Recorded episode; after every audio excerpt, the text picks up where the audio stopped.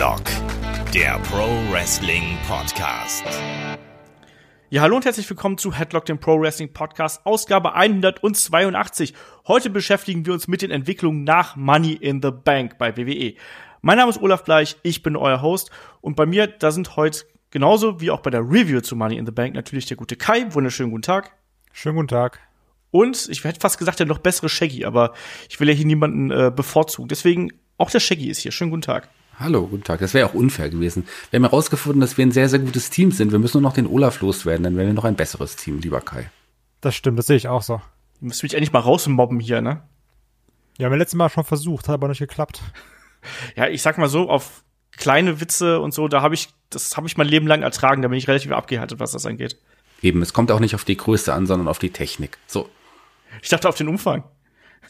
Genau, lass uns, lass uns gleich mal loslegen, weil wir haben ein äh, volles Paket, was wir hier geschnürt haben. Es gab viele aktuelle Informationen. Also wer den Money in the Bank Podcast äh, gehört hat, der hat unter anderem live miterlebt, wie wir drei hier äh, über die Entlassung von Big Cass mitbekommen haben und Wind bekommen haben. Es gibt noch ein paar andere Sachen, über die wir reden müssen und die haken wir heute alle so äh, nacheinander ab.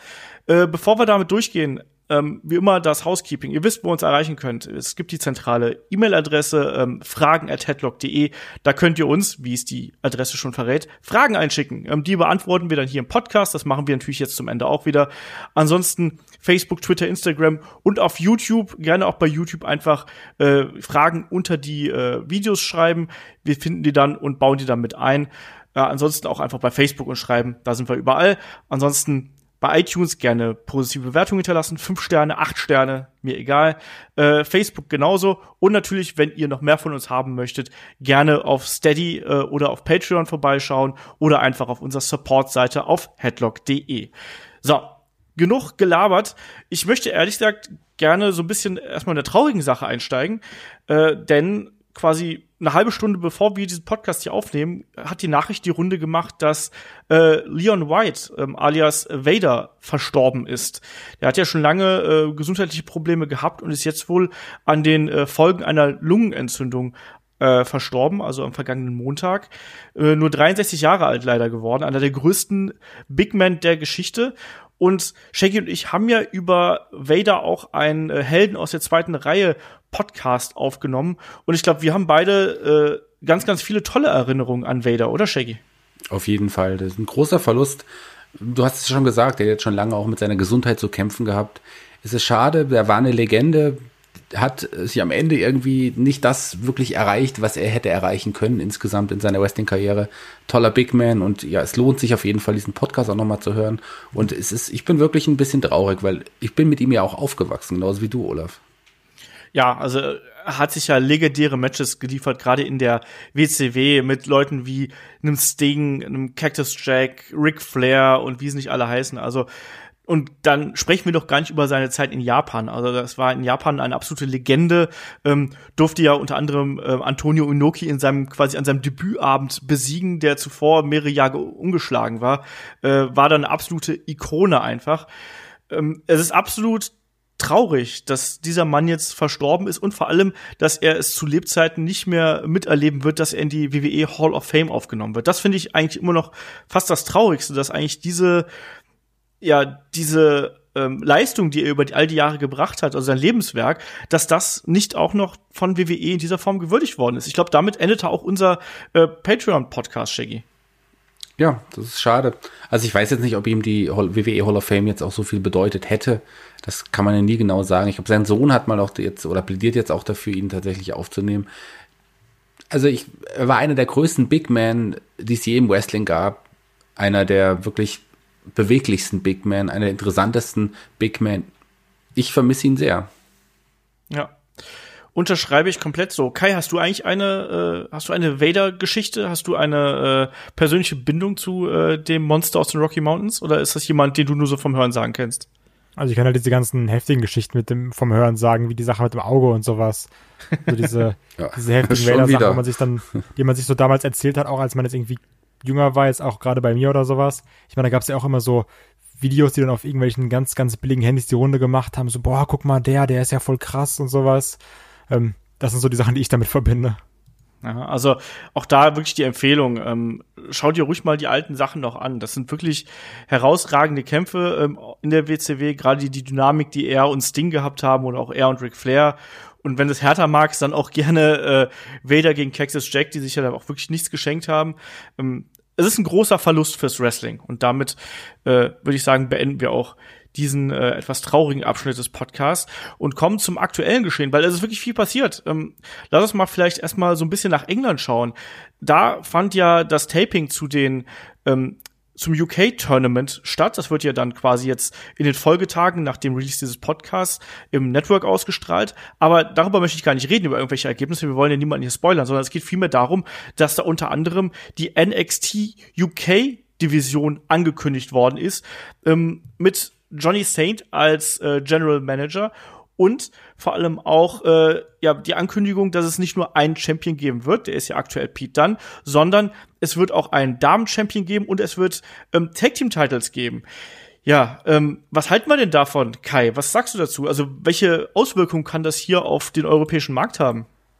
Uh, ich finde das ganz schwer. Also das ist ja sowas ähnliches haben wir schon mal im letzten Podcast besprochen. Und zwar, ich, das wirkt so ein bisschen auf mich. WWE will jetzt auch noch mal auf diesem Indie-UK-Markt mitspielen. Also das, was sie halt eben mit NXT in, in Amerika geschafft haben, ja auch dieses, dieses Mainstream-Indie-Produkt zu sein, nenne ich es jetzt mal. Das wirkt jetzt gerade so auf mich, als wäre das jetzt nochmal der gleiche Versuch in UK. Und das ist halt die Frage, ähm, wie das jetzt auch konkurrenztechnisch für dann Sachen wie Progress oder sowas aussieht, die ja da eigentlich auch sogar Marktführer sind, wenn ich mich nicht täusche. Mhm. Ähm, wenn natürlich jetzt NXT dann eine eigene Division aufbaut, ähm, so wie ich es gehört habe, ist das jetzt auch erstmal eher so, dass da ähm, Leute UK-Verträge bekommen, die da aber immer noch in den Indies worken dürfen. Ist halt die Frage, ob das nur während der Anfangszeit so ist oder ob man da wirklich versucht, ein ähm, konstantes Roster aufzubauen, wo man dann sagt, okay, dann tritt ihr aber nur noch bei uns an.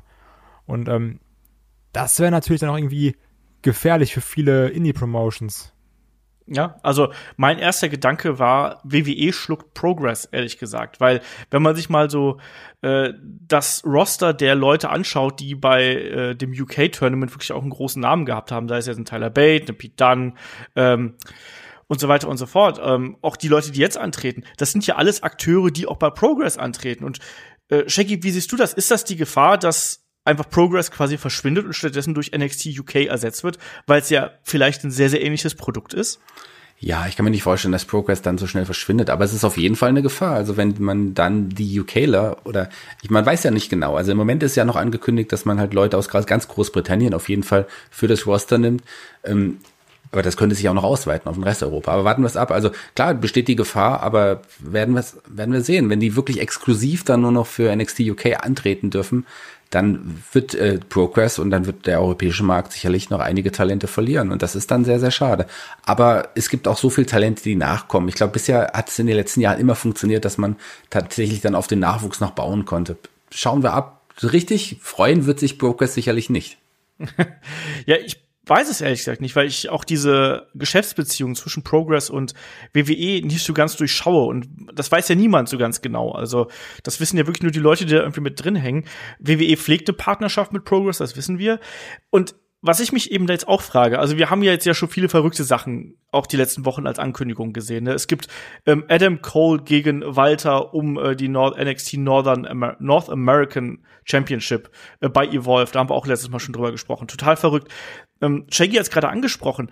Ähm, deswegen frage ich ihn auch direkt wieder zurück. Glaubst du, dass auch Leute, die wir jetzt hier aus Deutschland sehen, glaubst du, dass die vielleicht auch einfach um das Roster aufzufüllen oder noch zu erweitern, ähm, einfach rübergeholt werden könnten. Also ein Walter beispielsweise ist in Progress ein riesengroßer Name, ist bei PWG ein riesengroßer Name. Wäre das nicht auch jemand, den man bei NXT UK einsetzen müsste? Na, das könnte ich mir definitiv vorstellen. Die, die WWE wird dann ihre Fühle auch auf den deutschen Markt ja, strecken. Also ein Walter, du hast es gerade gesagt, ich meine, der hat ja auch schon Kontakte in irgendeiner Art und Weise zur WWE und dem wurde ja auch immer WWE-Nähe nachgesagt in den letzten Jahren kann ich mir sehr, sehr gut vorstellen. Ich glaube aber, dass ein Walter das wirklich nur machen würde, wenn er nicht exklusiv sich dann an, an NXT UK binden müsste, weil ihm ist WXW zu wichtig, als dass er sich wirklich die WXW komplett verlassen würde. Glaube ich zumindest. Also natürlich weiß ich es nicht. Also für, für Walter wäre es eine tolle Sache. Und ich glaube, wir haben ja auch in Deutschland weitaus andere großartige Talente noch, die sicherlich auch eine Bereicherung für NXT UK wären. Ich meine jetzt ein, ein Ilya Dragunov, um den mal zu nennen, der ist ja jetzt auch ähm, ganz frisch fürs Bowler angekündigt. Also das ist auch eine krasse, krasse äh, Geschichte, dass er sich jetzt tatsächlich auch äh, nach Amerika sich äh, zieht und dort auch Veranstaltungen hat. Also die, der deutsche Markt expandiert auch weiterhin. Und ich hoffe nicht, dass wir die deutschen Talente auch wirklich verlieren werden. Das hoffe ich nicht. Ja, werden wir mal sehen. Also ich finde das eine sehr, sehr interessante äh, Entwicklung. Es ist was komplett anderes. Also ich finde, es ist eben dadurch, dass das WWE ist und das WWE einfach derartige finanzielle Mittel im Hintergrund hat, ist das was anderes, als wenn einfach nur eine neue Indie-Liga entsteht, um die eben ein Hype aufkommt, sondern es ist wirklich, das ist halt WWE. Und die, wenn die sagen, so, wir machen das jetzt, wir machen jetzt dann nicht NXT UK draus, sondern wir machen da jetzt NXT Europe draus, dann müssen wir mit dem Finger schnippen und die Leute kommen dahin. Da müssen wir uns nichts drüber vormachen. Und was ich halt geil fände, ich fände ja toll, wenn wir eine Reunion von Ringkampf sehen würden. Äh, Axel Dieter Junior ist schon bei NXT, äh, tut ja auch durch die USA momentan mit dem Roster, war ja auch in, äh, ähm, in Belgien waren die auch letztens unterwegs oder auch in Europa unterwegs mit dem Roster. Äh, Kai, kannst du dir sowas vorstellen, dass man vielleicht für NXT UK noch mal Ringkampf zurückholt? Oh, ist eine, ist eine gute Frage, aber ich glaube ganz ehrlich, dafür ist die Marke dann doch eher zu klein. Also ähm, ich meine, Ringkampf ist jetzt schon groß, auch gerade mit Progress und sowas, aber das bleibt dann doch, auch wenn ich sehr, sehr gerne sehen würde, doch eher ähm, Fanwunschdenken. Dann fragen wir mal anders. Wir haben äh, gestern auch so ein bisschen drüber gemotzt. Gestern heißt beim Money in the Bank Review äh, Podcast, ähm, dass, dass es zu viel Content allein bei dem Event gab. Kai, würdest du dir noch mal eine Stunde mehr, anderthalb Stunden mehr, wie lange auch immer dann vielleicht eine wöchentliche Show dauern würde, würdest du dir das noch mal anschauen oder ist dir das zu viel? Also ich bin ja großer Fan von NXT und Takeover und sowas und ich gucke sogar in den seltensten Fällen überhaupt NXT. Also weil das, das ist mir einfach wirklich zu viel. Ähm, ich meine, wir alle kennen das selber so ein bisschen. Raw und SmackDown ist ja auch schon sehr heftig, je nachdem, wie man es halt schaut. Ich sag mal, wenn, wenn man es jetzt mit diesen YouTube-Schnipseln guckt, ist es ja noch was anderes. Ähm, oder ob man jetzt irgendwo durchskippt oder sowas das geht dann noch, aber wenn du jetzt wirklich sagst, ich gucke Raw dienstags, ich gucke SmackDown mittwochs, dann gucke ich donnerstags noch irgendwie NXT, also pff, weil, weiß ich nicht, dann, dann kannst du eigentlich schon Vollzeit Wrestling gucken. Und das ist dann ja. ein bisschen schwierig und ein bisschen, also für mich auch zu viel. Ich sag auch jetzt schon, ich werde definitiv mal reinschauen, mir auch Matches angucken oder sowas, aber ich werde NXT UK nicht verfolgen. Tja, ich bin auch mal gespannt. Ich kann das, also auch für mich persönlich noch nicht genau abschätzen, wie ich da die Balance finden soll, weil es wird einfach dann auch ein bisschen viel. Shaggy, bist du da heiß drauf? Äh, schaufelst du ja noch eine Stunde in der Woche frei oder wie machst du, würdest du das machen? Na, mich reizt das Produkt auf jeden Fall. Man muss ja auch nicht immer alles sehen, man kann ja auch ein bisschen was manchmal skippen, so wie ich es bei den anderen Shows auch mache. Ich werde da auf jeden Fall erstmal längere Zeit wohl reinschauen wollen. Man weiß ja aber auch noch nicht genau, wie es ausgestrahlt wird. Also es ist noch nicht klar, ob es auf dem Network laufen wird. Wahrscheinlich ja. Aber vielleicht wird man ja auch einen Fernsehdeal noch in England bekommen und dann hat man ja noch mal eine größere Sache an der Hand. Also ich bin gespannt und ich freue mich drauf und ich werde es definitiv zumindest erstmal reinschauen. Es wäre schade drum, wenn ich es nicht machen würde. Ja, also reinschauen äh, ist gut gesagt. Also ich glaube, dass wir da alle erstmal ein waches Auge drauf haben werden, ne? weil das ist eine spannende Entwicklung, die sich da aufgetan hat. Wir haben lange genug gemotzt. Wann macht denn äh, WWE endlich was hier irgendwie mit UK? Jetzt kommt's. Mal schauen, wie das äh, und in welchem Format das dann auch ausgestrahlt wird. Wir werden auf jeden Fall da äh, neue Champions haben. Ich gehe auch davon aus, dass zum Beispiel eine Tony Storm, auch eine Killer Kelly und Konsorten, dass die da alle äh, groß vertreten sein werden. Äh, ich freue mich darauf. Also das ist natürlich eine Chance für äh, ganz viele Talente, sich zu zeigen und für uns ja eine andere Art von Produkt dann auch wieder zu sehen und mal schauen, ob WWE es da schafft, in irgendeiner Form diesen Hype, den auch Kai ja zu Beginn dieser Diskussion angesprochen hat, dann auch aufzunehmen. So, nächster Programmpunkt. Big Cass wurde entlassen. Und inzwischen sind ja auch so ein paar mehr Details äh, an die Oberfläche gedrungen. Angeblich soll er sich ja daneben benommen haben auf den Europatourneen, ähm, dass er da teilweise wohl ein bisschen zu viel getrunken haben sollte, auch ein bisschen im, im Bus äh, aufgrund einer kaputten Toilettentür randaliert haben sollte. Ähm, ja, und ich habe es ja auch auf unserer Facebook-Seite gepostet und es kam auch ganz oft der Kommentar mit, das ist kein Verlust. So, Shaggy, du hast letztes Mal noch gesagt, aus dem könnte was werden. Ist der Weggang von Big Cass jetzt ein Verlust oder nicht? Ähm, naja, aus dem könnte was werden. Der ist ja jetzt auch noch nichts. Und aus dem, ich habe ja auch aber gleichzeitig auch gesagt, dass er im Ring halt einfach auch noch nicht so viel drauf hat. Also für mich ist der äh, Big Cass aktuell jetzt kein Verlust, all, auch jetzt wie er eingebunden war in, in die Story. Die Story mit Daniel Bryan fand ich jetzt noch nicht wirklich gut. Und ich hätte jetzt auch keine aktuell Idee gehabt, was man mit ihm jetzt weiterhin hätte anstellen können. Für mich ist es kein Verlust und ich finde es nicht schlimm und ich, ich glaube, wir haben da auch jetzt schon viel zu viel drüber geredet, dass es wirklich so, so eine wichtige Nachricht wäre. Ja, so ein bisschen wichtig ist ja schon, weil das kam ja schon relativ überraschend. Also ich sag's auch ganz ehrlich, also ich werde ihn jetzt auch nicht großartig vermissen, aber ähm, es kam schon überraschend. Kai, wie geht das, wie geht das dir dabei? Ich sehe es immer noch so, dass Enzo und Big zu trennen ein riesengroßer Fehler war. Also echt, ja. mir, mir, hat das als Tech-Team so viel Spaß gemacht und ich fand die echt gut zusammen. Ähm, die hätten auch, also wir, wir, waren ja alle so, dass wir gesagt haben, okay, die werden Raw Tag Team Champions und irgendwie seit dem Split, es ging ja kurz bei Enzo aufwärts, aber danach bei beiden irgendwie doch sehr, sehr böse abwärts und ähm, ja, wer hätte gedacht, dass jetzt von den dreien, also Enzo, Big Cass und Carmella, jetzt noch Carmella übrig ist und momentan Raw, ach, äh, SmackDown Women's Championess ist, also komische Welt. Ja, ein bisschen. Äh, das wäre übrigens auch genau meine Übergangsfloskel gewesen mit Carmella. Absolut. Er hätte wohl, wenn er darauf hättest Geld setzen können, wer von den dreien als, als letztes irgendwie äh, noch bei WWE ist. Ich glaube, der hätte mal viel Geld gewonnen, wenn du äh, Carmella äh, genommen hättest. Ich so. glaube, warum, vielleicht haben wir ja jetzt bald neue Impact Tag Team Champions, werden wir mal sehen. Meinst du Real One und äh, äh Giant Colin, Ca Colin Kessmeyer oder so? Colin Kessmeyer und der Real One, genau. Aber wir werden sehen. Ich halte das für gar nicht mal so unwahrscheinlich, sage ich dir ganz ehrlich, dass die in irgendeiner Form wieder auftauchen. Äh, Wrestling-Welt ist klein und ich denke, die werden noch, die haben ja noch einen Marktwert, also von daher. World Tech League. Äh, ja, wäre auch lustig, ganz im Ernst. Das wäre ein großer Haken äh, für, äh, oder ein großer Fisch am Haken von der WXW. Wäre ähm, mega. Ja, warum denn nicht? Dann lass uns mal zum aktuellen äh, WWE-Geschehen kommen, also zu Raw und SmackDown. Ähm, wir haben da auch einige Fragen zu bekommen, die baue ich jetzt hier einfach mal ein. Wir haben bei Money in the Bank gesehen, wie Braun Strowman sich den Koffer geschnappt hat und da hat uns der Tobi eine Mail geschrieben. Tobi ist momentan, glaube ich, nicht so gut auf WWE zu sprechen, wenn ich seine Mails so durchlese. Und er schrieb, ähm, findet ihr Strowman mit dem Koffer nicht auch ziemlich fürchterlich? Äh, er sieht mit dem Ding lächerlich aus, er braucht ihn nicht und der Champ ist ja eh nie da. Tja. Shaggy, was sagst du dazu? Ja, also mein Lieblingsszenario wäre ja gewesen, dass Strowman gleich direkt im, in der War-Sendung jetzt nach Money in the Bank den Koffer einfach abgibt und sagt, hier, SummerSlam, ich will den Titel ähm, den Titelkampf gegen, gegen. Aber er hat ja, er hat ja gesagt, er wird den, den Koffer einlösen, sobald Brock Lesnar das erste Mal die Halle betritt und sobald er ihn sieht. Das hat er im Interview gesagt. Schauen wir mal. Also ich finde es, es wird, ich habe es ja schon gesagt, er wird nicht so sneaky dann seinen Koffer einlösen. Der wird den tatsächlich wahrscheinlich bald abgeben, so hoffe ich doch, und dann Brock Lesnar zu einem normalen Match herausfordern und ihn dann tatsächlich auch entthronen. Das ist so meine Wunschvorstellung. Von daher finde ich es noch okay, dass er den Koffer hat. Es ist ja auch kein Brock Lesnar da. Aber sollte Brock Lesnar wirklich wieder auftauchen, dann gib den Koffer ab und dann hol dir den Titel, lieber Brown. Aber ähm, wessen Entrance ist denn geiler für ein Money in the Bank Cash-In gemacht als der von Braun? Also mit, mit, diesem, mit diesem dummen Braun-Schrei am Anfang. Also ich meine, das ist doch prädestiniert für so einen witzigen, geilen Cash-In, oder? Also ich hab, ich hab da Bock drauf, ganz ehrlich. Ähm, und von daher, ich muss auch sagen, dieses Argument, so der Champion ist ja eh nicht da, das zählt halt nicht so. Und dann, dann hätte irgendwie jemand von SmackDown gewonnen, alle hätten gesagt so, ach, war ja klar, dass jemand von SmackDown gewinnt. Weil bei Raw kann man ja eh nicht eincashen. Also so, von daher, ich würde jetzt wirklich einfach mal sagen, gucken wir, dass mal was passiert. Braun hat einen Koffer, ich finde das cool, weil das ist doch jetzt so die Sache, die wir immer gesagt haben, wir wollen Braun irgendwie als Champion sehen. Wir haben Bock auf Braun, die Zuschauer haben Bock auf den. Von daher jetzt einfach mal nicht so diese negativen Sachen sehen, sondern einfach mal darauf freuen, was passiert. Und freuen, dass Brock den Titel verliert, höchstwahrscheinlich.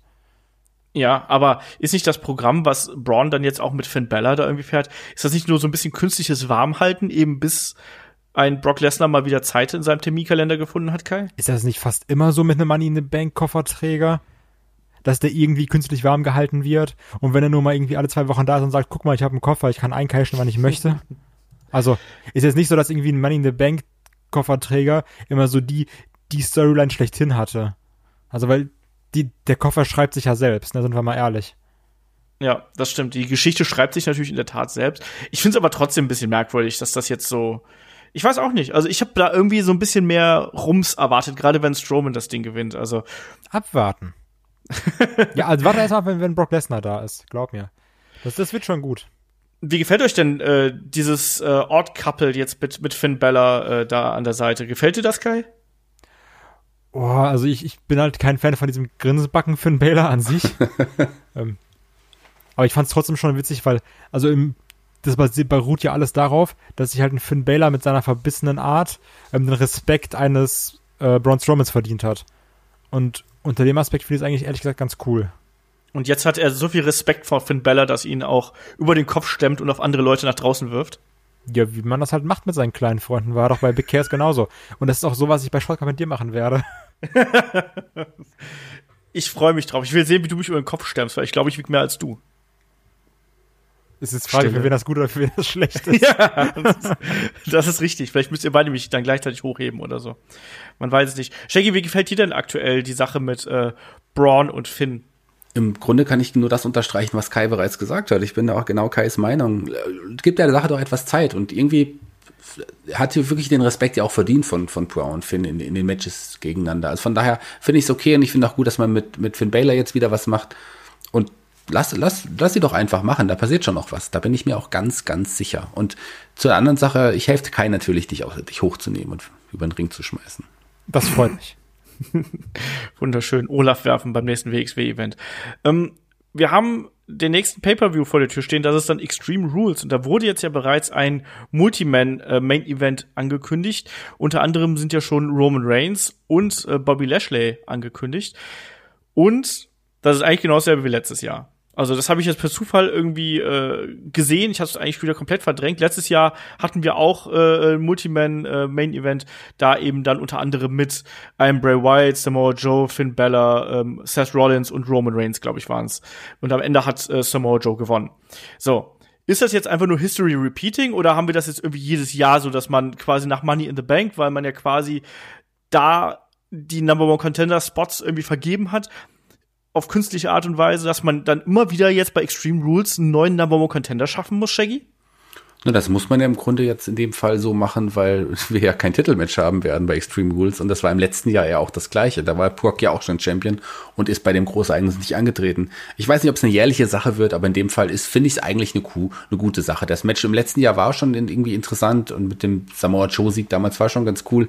Und auch jetzt, ich habe nichts dagegen. Und ich fand auch, wie es aufgebaut wurde. Na gut, Kurt Engel sieht dann natürlich wieder aus wie ein Idiot, immer noch. Ich weiß auch nicht, warum er sich das antut.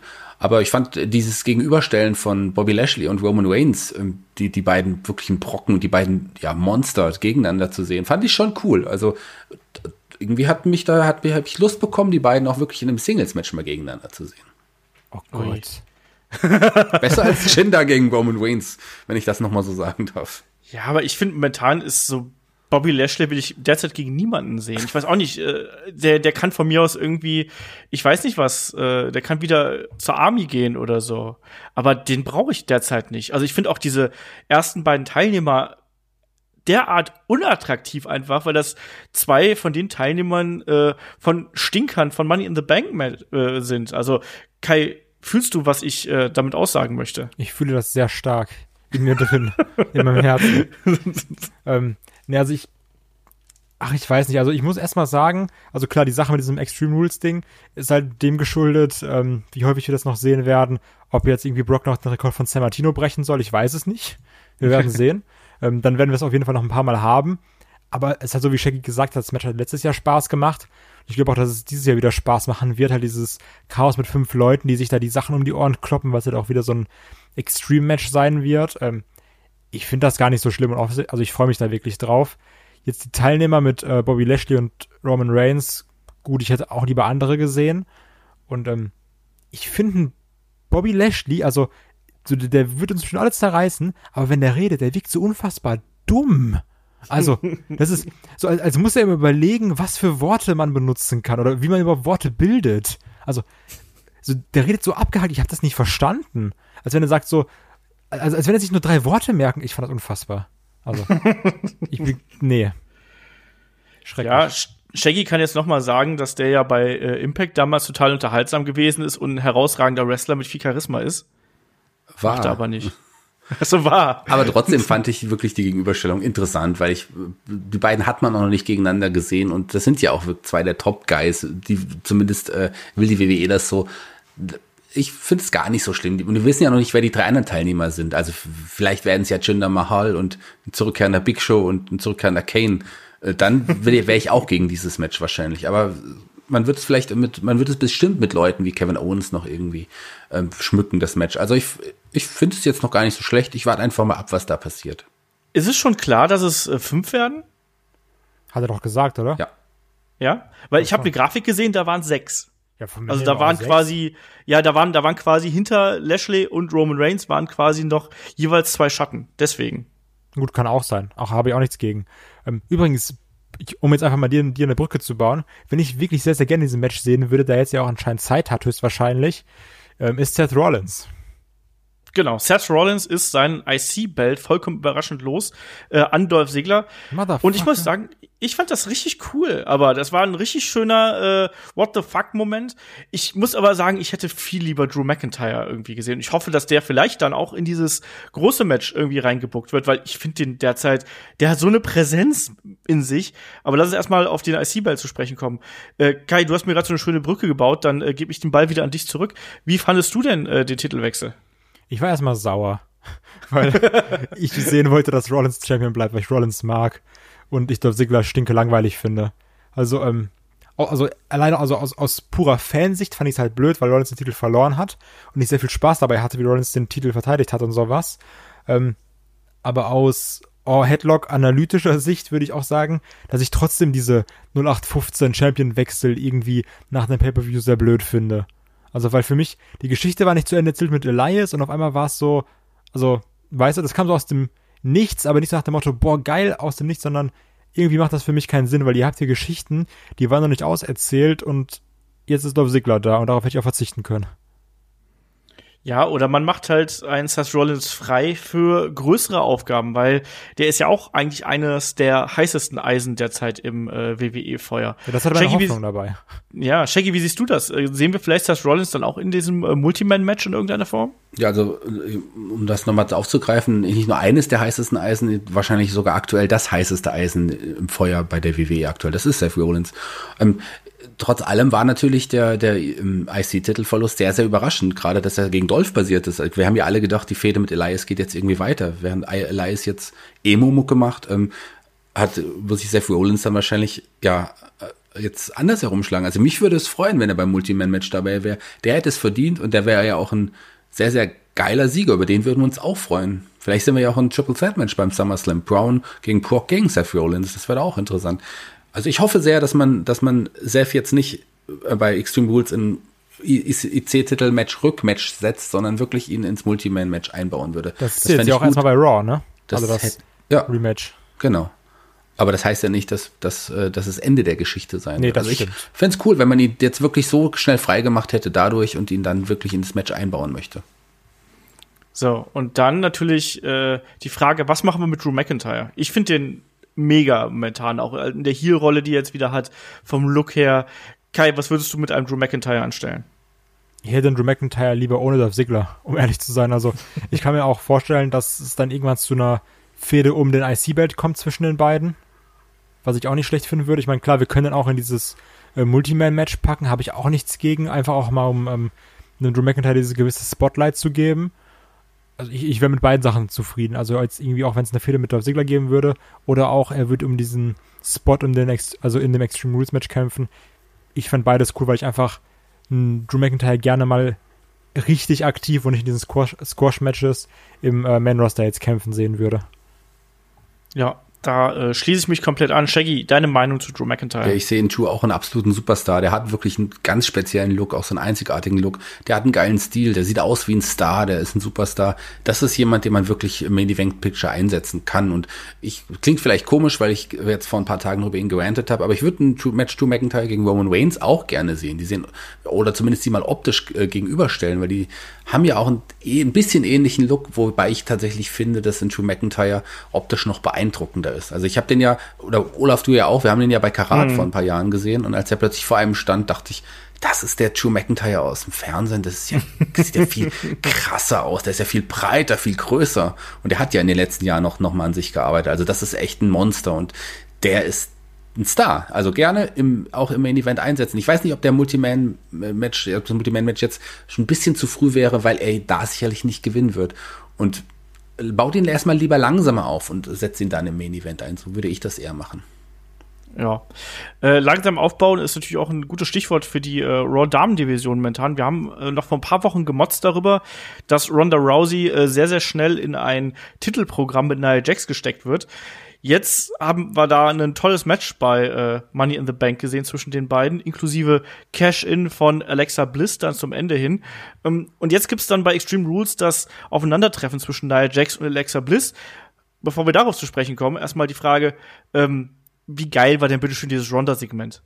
Also ich war da ja komplett hin und weg, wie cool die da rüberkam. Und da war auch nix mehr mit, ah ja, die lacht und freut sich, als sie da zum Ring gekommen ist. Die kam da hin und wollte Leuten einfach eins auf die Fresse hauen. Und das hat sie auch total gut verkörpert. Hat erst Alexa da vermöbelt und dann hat sogar noch Kurt Engel vermöbelt, der ein bisschen, der da auch wieder unbeholfen und trottelig wie eh und je aussah.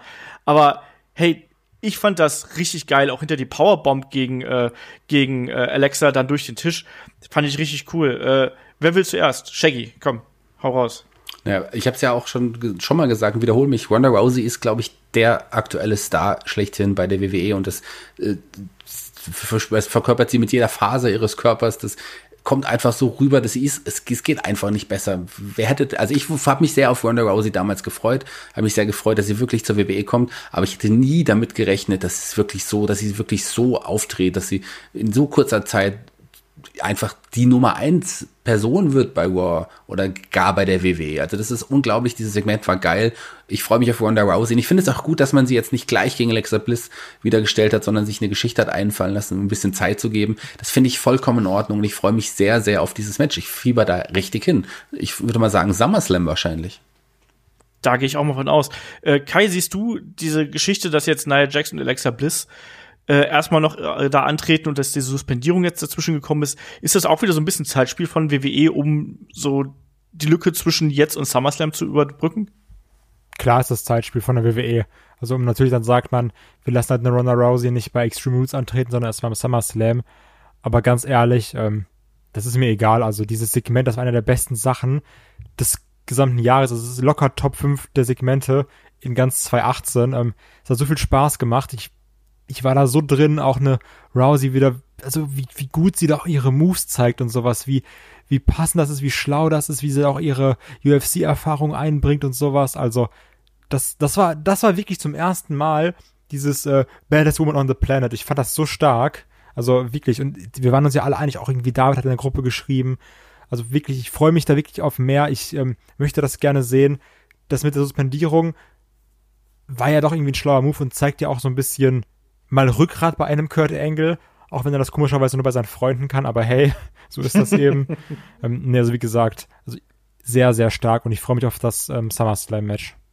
Ja, aber so die äh, ja, Motivation für Naya gegen Alexa ist dann doch eher so durchwachsen, oder Kai? Ja, ach, die ist gar nicht da. Was, also, so mal ehrlich, ähm, Nia Jax gegen Alexa, das hatten wir jetzt auch schon mehrfach.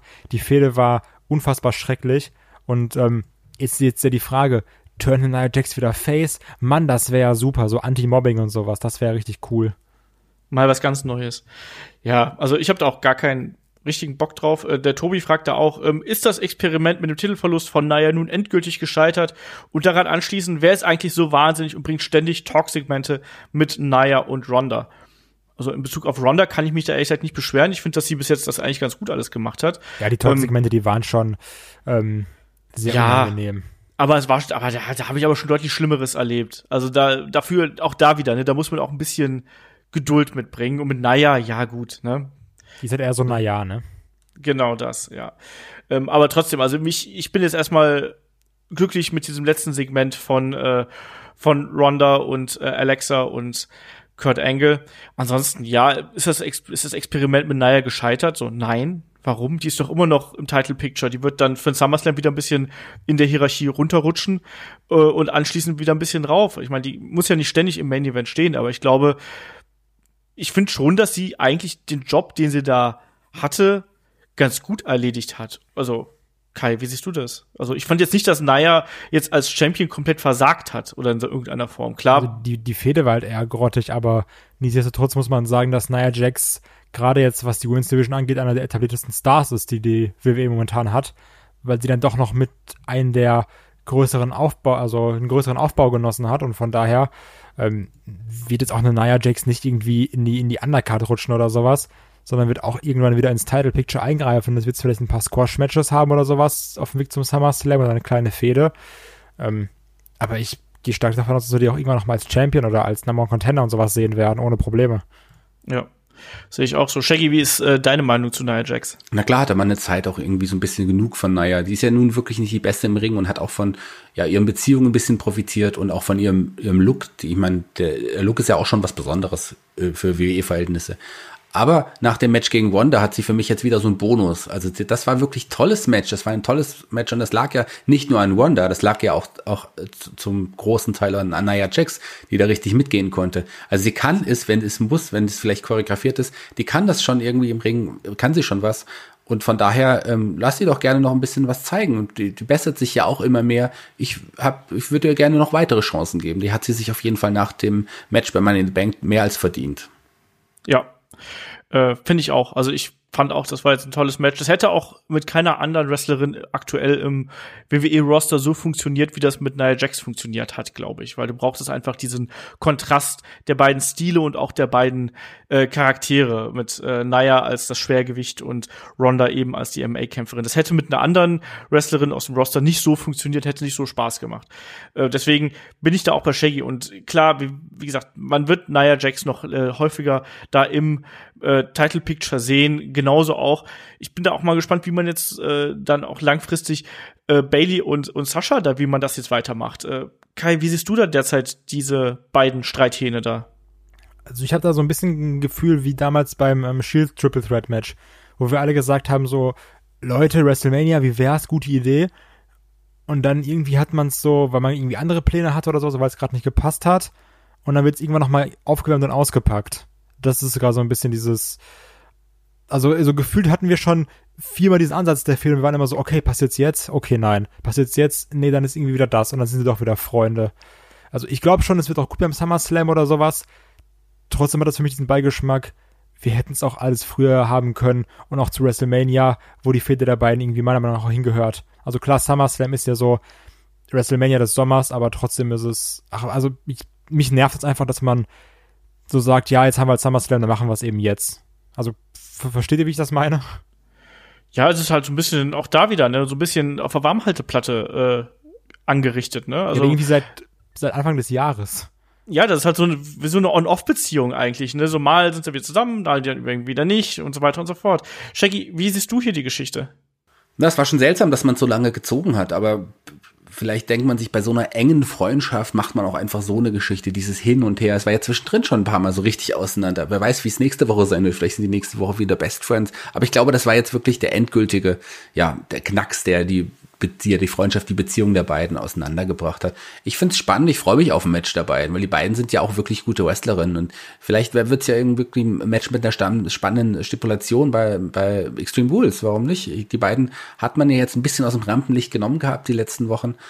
Die gehören aber eigentlich zur Topgarde der Damen und äh, lass sie einfach gegeneinander und werden wir sehen. Wir wissen ja jetzt auch noch nicht genau, wer von beiden, ob überhaupt jemand von beiden in, in die Heel-Richtung geht. Das kann man jetzt auch so irgendwie gar nicht sagen. Das war ja auch so ein Hin und Her. Also ich finde es gar nicht so schlimm. Ich finde es okay. Und ich finde es auch mal schön, dass eine Geschichte wirklich länger gezogen wird. Ich weiß nicht. Also ich für mich ist das, ich bin da eher so auf Kais Seite, dass das für mich ein bisschen zu viel on-off und äh, mal ist es heiß und und hitzig und mal ist es dann auf einmal wieder alles gut. Das ist für mich ein bisschen zu viel hin und her, aber klar, äh, dass die beiden im Ring abliefern werden, dass sie auch eine tolle Geschichte erzählen können, vor allem, das haben sie ja auch schon bei NXT bewiesen. Ne? Also die Matches, die die beiden da abgeliefert haben, waren ja auch wirklich äh, aller Ehren wert. Ganz klar. Dann lass uns noch also, Entschuldigung, aber so ist es doch auch im wahren Leben. Es geht doch nicht immer so schnell, dass man sich, wenn man sich einmal streitet oder wenn man sich mit seinem besten Freund prügelt, dass man gleich feind verfeindet ist. Man rauft sich auch wieder zusammen. Ist das so? Ich weiß nicht, ich habe mich noch nie mit meinen Freunden geprügelt. Wollte ich gerade sagen, du erzählst hier irgendwelche Geschichten, die soll man jetzt glauben oder was? Naja, aber es, das ist halt eine tiefe Freundschaft, die die beiden hatten. Die wollten sie nicht so einfach wegwerfen durch ein paar Streitereien. Also so ganz unlogisch ist die Geschichte nicht. Aber es ist auch, auch tatsächlich sehr, sehr lange. Ja. Ähm, eine andere Geschichte, also ein Match, beziehungsweise was wir äh, auch auf der Money in the Bank Card vermisst haben, war das B-Team gegen die Deleter of Worlds. Ähm, haben wir eigentlich gedacht, dass es dieses Match bei äh, Money in the Bank schon gibt? Offensichtlich zieht man das jetzt noch ein bisschen länger. Jetzt bei Raw gab es ja dann diese mal wieder eine, eine Verkleidungsgeschichte, eine Impersonation-Geschichte, wo das B-Team äh, Matt Hardy und Bray Wyatt nachgemacht hat. Natürlich besonders lustig mit äh, Bo Dallas, also als sein Bruder quasi, als Bray Wyatt. Ähm, ja, wie hat euch das gefallen? Ich fand es ganz lustig, aber ich fand es jetzt auch nicht so lustig. Shaggy, hast du dich am Boden gerollt als Meister des äh, der Clownerei? Na, ich habe geschmunzelt, sagen wir es mal so. Das zeigt mir aber auch, ich bin ja ein, ein Fan in Anführungsstrichen des B-Teams gewesen. Ich find, fand die super, ich finde die total unterhaltsam. Dadurch, dass man es jetzt nicht bei Money in the Bank das Match hatte, ich glaube, das hat man einfach runtergenommen, weil es wirklich zu viele Matches waren. Ähm, Dadurch ist es jetzt aber nochmal in die Länge gezogen. Da finde ich es echt, dass es ein bisschen zu lange dauert. Das ist jetzt keine wirklich so ernstzunehmende Geschichte, dass man auch wirklich glaubt, dass das B-Team letzten Endes sich die Tag Team Titel holt. Von daher hätte man das Match auch irgendwann schnell in einer normalen Show abhandeln können. Ich bin auch jetzt schon, ich mag das gerne, wenn man diese Verkleidungsgeschichten macht. Das ist mir lieber, als wenn wieder mit Essen rumgeworfen wird. Aber man hat das jetzt auch schon so oft gesehen, es ist auch nicht mehr so was Besonderes. Also das Witzige war ja schon wirklich, wie du es gesagt hast, Bo Dallas als, als Bray Wyatt zu sehen. Das war schon irgendwie witzig, die Ähnlichkeit war da. Und ich mag ja auch ähm, Curtis Axel irgendwie recht gerne. Aber naja, es war okay, es war jetzt nicht so schlimm, aber ich will jetzt endlich bald ein Match der beiden Teams sehen und dann sollen beide wieder neue Geschichten anfangen. Ja, äh, unterschreibe ich komplett so. Also irgendwie muss da jetzt mal was passieren. Speed Team ist jetzt trotzdem eigentlich nur über so ein paar Wochen aufgebaut worden, aber trotzdem akzeptiere ich das einfach, dass das so eine schöne Übergangsfehde ist und irgendwie passen die ja auch so von den äh, Gimmicks eigentlich alle ganz gut zusammen. Äh, Kai, um diese Geschichte bei Raw abzuschließen, wie hat dir das gefallen? Aber mir hat das auch Spaß gemacht. Also das, ich habe es einfach so komplett hier und aus. Das war ganz witzig mit dieser komischen Knicklampe da und ähm, Bo Dallas als Bray Wyatt sowieso fantastisch mit diesem witzigen Bart. Curtis Axel, eigentlich eins zu eins Broken Matt. ähm, ach, das hat Spaß gemacht. Ich fand das super. Na gut. Dann springen wir doch mal zu SmackDown. Da gab es ja diese Woche das große äh, Gauntlet-Match ähm, um die Number One Contendership. Lass uns da mal mit Daniel Bryan anfangen, der ja auch passenderweise auch beim Gauntlet-Match angefangen hat. Der ist ja von den Bludgeon Brothers attackiert worden. Und meine Frage ist da jetzt, geht das jetzt einfach mit groß gegen klein weiter, nur dass wir jetzt zwei große gegen einen kleinen haben? Und braucht Daniel Bryan einen Tag-Team-Partner. Äh, ich glaube, die Kollegen von Power Wrestling haben äh, geschrieben, dass oder ob eventuell ein gewisser Bürgermeister für Daniel Bryan Zeit hätte. Glaubt ihr, wir sehen ein, äh, eine Reunion von Team Hell No in absehbarer Zukunft, Kai? Ja, gut, du musst aber auch bedenken, dass jetzt ja bald auch äh, Schulferien sind. Ich glaube auch dann, dass halt ein ähm, ehemaliger Raw Tag Team Champion auch natürlich zurückkommen kann mit dem großen äh, zukünftigen Hall of Famer Nicholas. Also, den dürfen wir echt nicht abschreiben. Aber nichtsdestotrotz, ich muss sagen, ich fand das doch relativ überraschend, dass Bludgeon Brothers jetzt Daniel Bryan angegriffen haben. Egal, ob ich das jetzt gut oder schlecht finde, aber es war auf jeden Fall eine Überraschung erstmal. Du hast ja häufig irgendwelche Stare-Downs oder sowas bei der Entrance Ramp.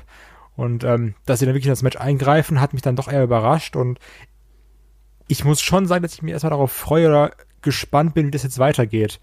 Die Frage ist natürlich, okay, warum wird ein Daniel Bryan nicht irgendwie höher eingestuft in der Karte, also im Main Event, das war ja auch alles, was wir gesagt haben, wo wir so meinten, okay, Cass ist jetzt vorbei, jetzt muss ein ähm, Daniel Bryan auch ins Main Event Picture oder ins Title Picture, ist jetzt nicht passiert.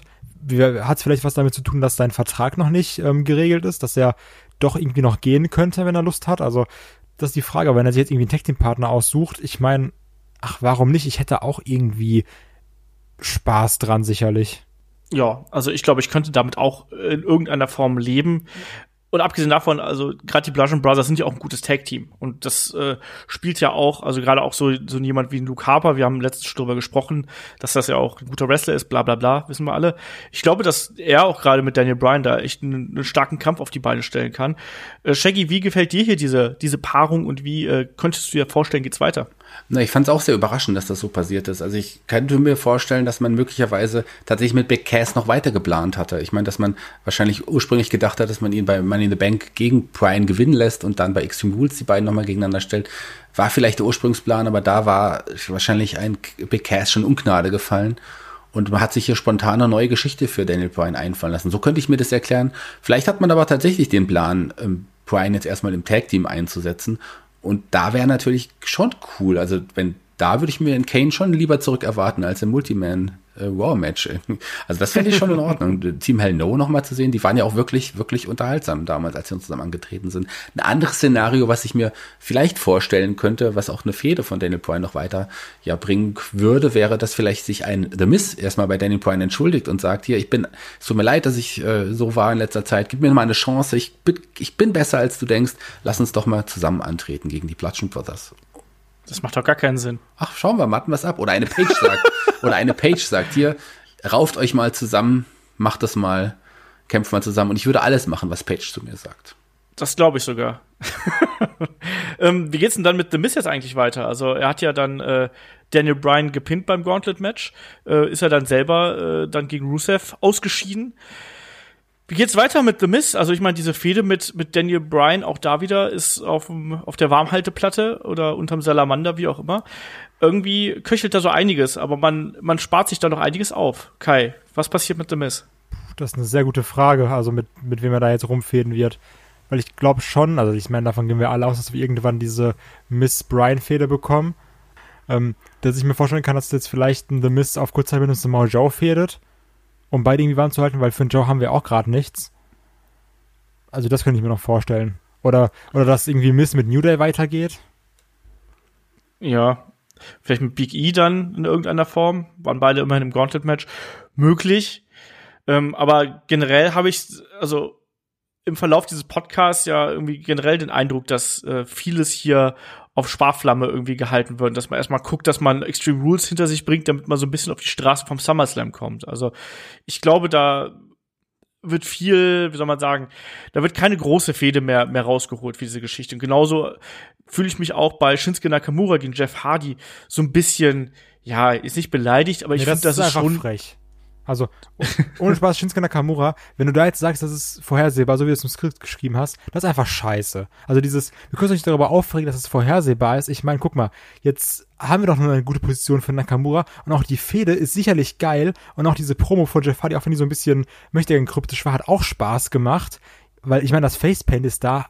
Hallo, Facepaint. Wenn jetzt noch Normal Words zurückkommt, also was willst du denn mehr? also wirklich, also darüber darf man sich nicht beschweren.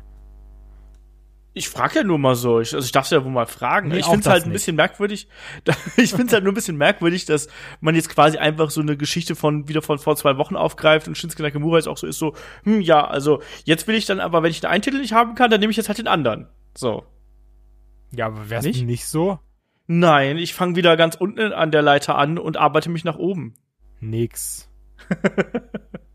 Shaggy, go hard or go home. Ja, genau. Shaggy, wie gefällt dir die Sache mit Nakamura? Na, er ist ja nur ein paar Stufen nach unten gegangen. Also der US-Title ist ja schon der Mid-Card-Title. Nee, ich finde es cool und ich freue mich auf ein Match der beiden. Ich freue mich auch auf die Fehde. Ich finde es cool. Auch so die Art und Weise finde ich vollkommen in Ordnung. Ich weiß nicht, vorhersehbar mag sein, aber es ist auch eine logische Fehde und eine schöne Fehde. Und ich hoffe, dass wir da jetzt endlich auch richtig gute Matches der beiden gegeneinander sehen wollen. Also und werden. Also ich, ich gehe da mit Kai. Na gut. Wir werden sehen. Ähm, Andradischen Almas ist noch immer nicht aufgetaucht, außer in einem Handyvideo, die ich übrigens immer noch ganz, ganz furchtbar finde, diese Handyvideos. Ähm, da ist ja offensichtlich durch die Verletzung von Sikara so ein bisschen Strich durchs Programm gemacht worden. Ähm, wir haben noch die, die Damendivision, da kommen wir gleich drauf. Lass uns doch vielleicht mal ganz kurz noch über das äh, Debüt von Sanity sprechen. Wir haben, ich habe so ein bisschen gemotzt, auch auf Twitter, so, hm, warum muss man das denn ankündigen? Äh, wie hat's euch denn am Ende vom Tag gefallen? Also ich fand's okay, ich habe mich gefreut, Alexander Wolf zu sehen. Trotzdem finde ich, hätte man da mit, mit Überraschungseffekt deutlich mehr bewirkt, als das jetzt irgendwie so der Fall gewesen. Es war ein ganz typischer Beatdown.